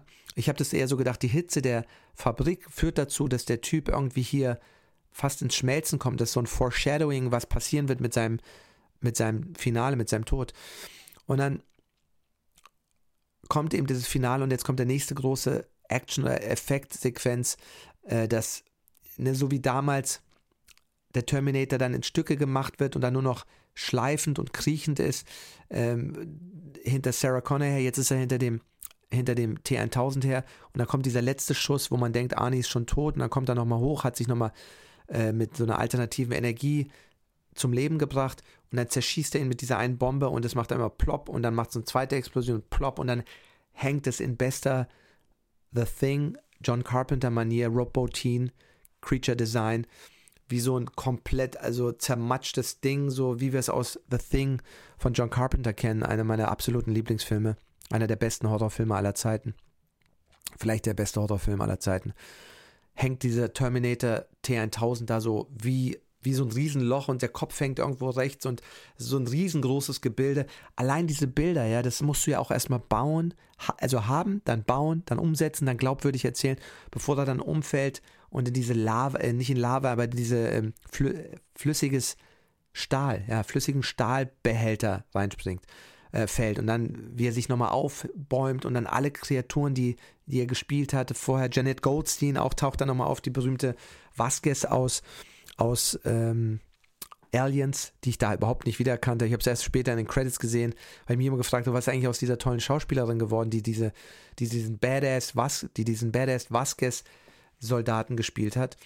Und da spielt sie eine kleine Rolle und man erkennt sie überhaupt nicht wieder. Aber da war es wahrscheinlich ein kleines Dankeschön eben auch an die tolle Performance, die sie gemacht hat in, in äh, Aliens. Ja, und das sind jetzt bestimmt noch zig Effekte und Stunts, die ich vergessen habe, aber das sind einfach, also die Autoverfolgungsjagden, diese ganzen Verfolgungsjagden mit dem Motorrad, die sind so schnell, so echt, so, dass du wirklich der, der Puls geht und du das Gefühl hast, boah, jeden Moment explodiert es hier.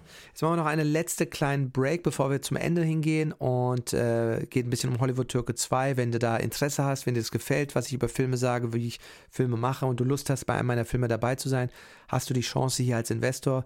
Kleine Werbung und danach sind wir gleich dabei und dann geht es in den Schlussteil.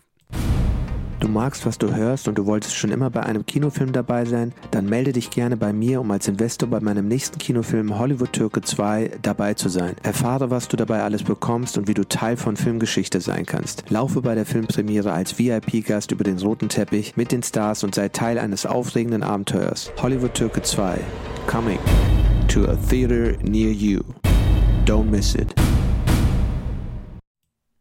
Ja, don't miss it. Also wer dabei sein will, meldet sich gerne, schreibt mir, die, in den Show Notes sind die ganzen Infos dazu. Man findet mich auch über Instagram, Facebook. Könnt ihr mir gerne schreiben, wenn ihr Interesse habt und Lust habt, mit mir zusammenzuarbeiten und äh, meinen nächsten Kinofilm zu machen. Kommen wir nochmal ganz kurz ähm, zum Ende hin zu äh, den Effekten. Mir ist erst jetzt beim neumaligen, neu, wiederholten Anschauen aufgefallen, dass in dieser Helikoptersequenz der T1000 vier Arme hat. Das ist mir jetzt wirklich, weil er durch die Scheibe hat man es nie mal so ganz gesehen. Ich habe gedacht, ist das jetzt von einem Stunt-Crew jemand dahinter, der hinter ihm saß und aber sowas würde Cameron ja nicht zulassen. Man sieht, dass er da vier Arme hat und man hat es vielleicht so blurry gelassen, weil vielleicht war der Effekt auch nicht so super. Und man sieht es in kleinen kurzen Einstellungen, dass er mit zweien fliegt und mit zweien lädt er und schießt er die äh, Pistole oder die, der, das, äh, die Waffe, die er da hat, ab. Also unglaubliche Effekte wieder, unglaubliche Action, unglaubliche Explosion, unglaubliche Computereffekte und dieser Blend davon einfach unglaublich gut. Ähm, ja, also wie gesagt, Zersprengung des T1000, dann Schmelzen des T1000 ähm, Und wie gesagt, für mich war das eine Hommage an Rob Bottin, dem, dem wunderbaren Special Effects, Make-up Design, Creature Design, äh, Wiz Guru von Das Ding aus einer anderen Welt.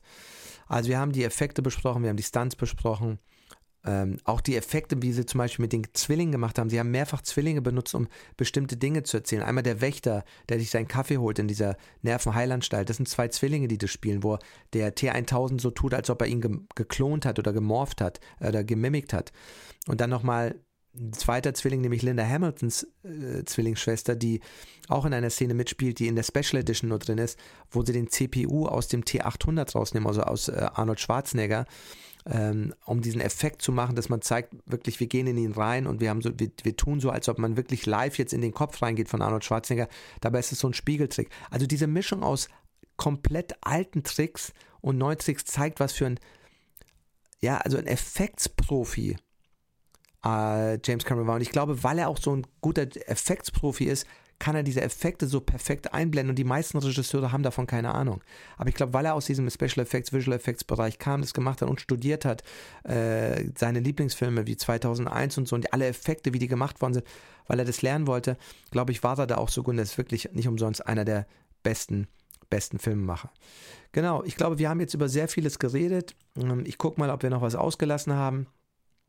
Vielleicht nochmal zum Erfolg von dem Film. Der Film war eben super, super erfolgreich.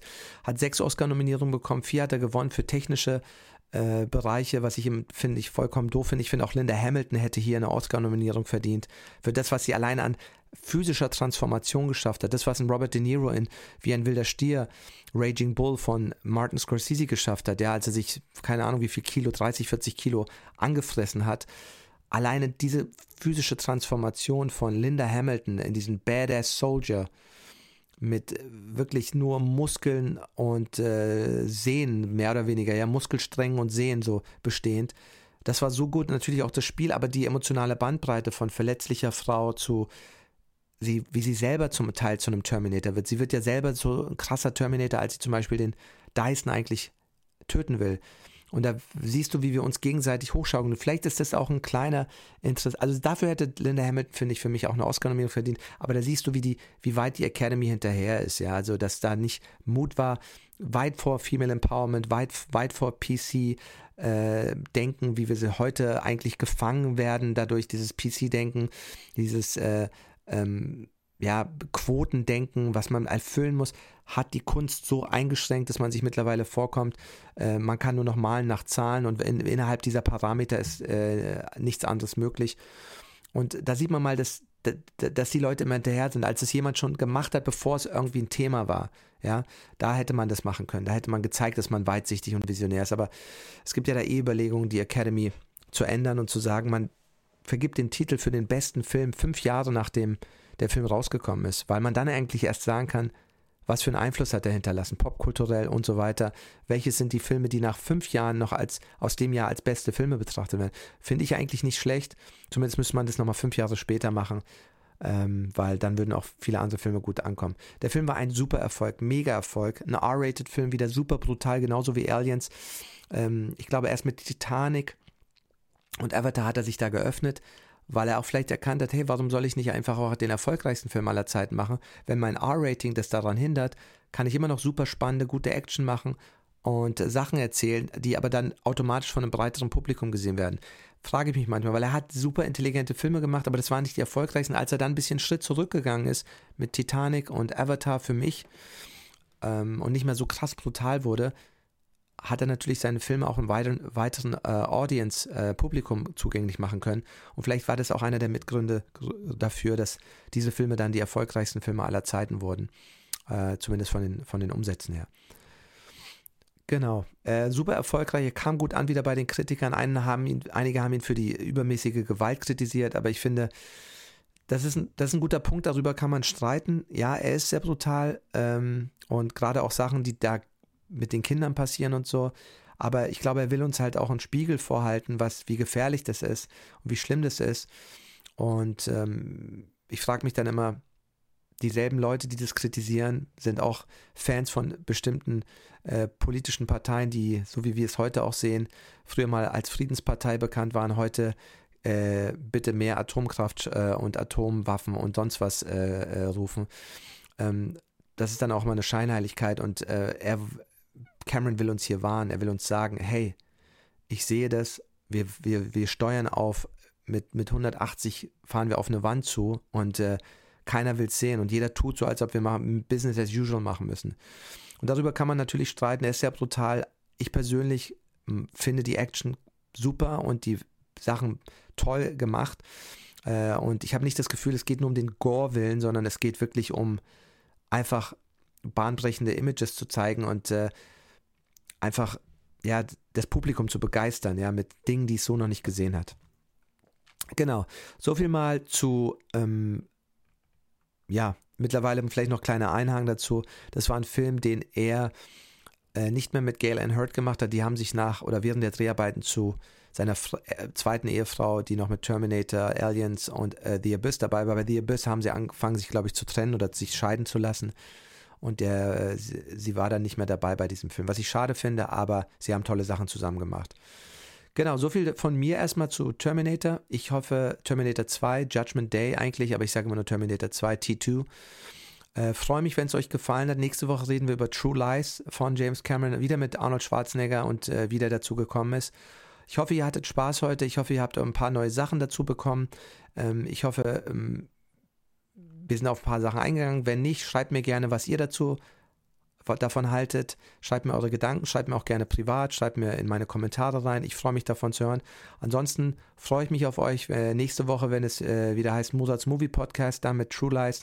Ich sage Tschüss, wünsche euch ein schönes Wochenende und teilt es gerne mit euren Freunden, bewertet es gerne. Helft mir gerne, diesen Podcast bekannter zu machen, damit ich mehr und besten äh, Unterhaltung für euch liefern kann über Filme, die ich eh liebe.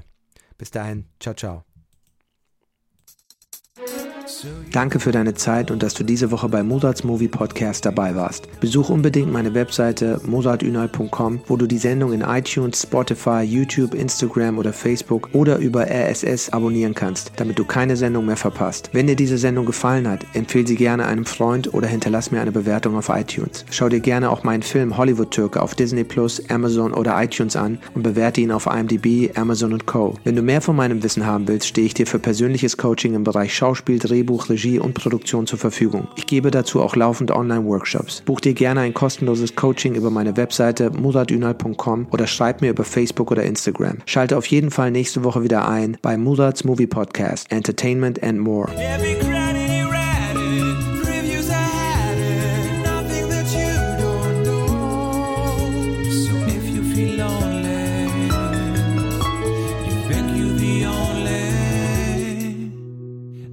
beautiful place you can go. Simulated show.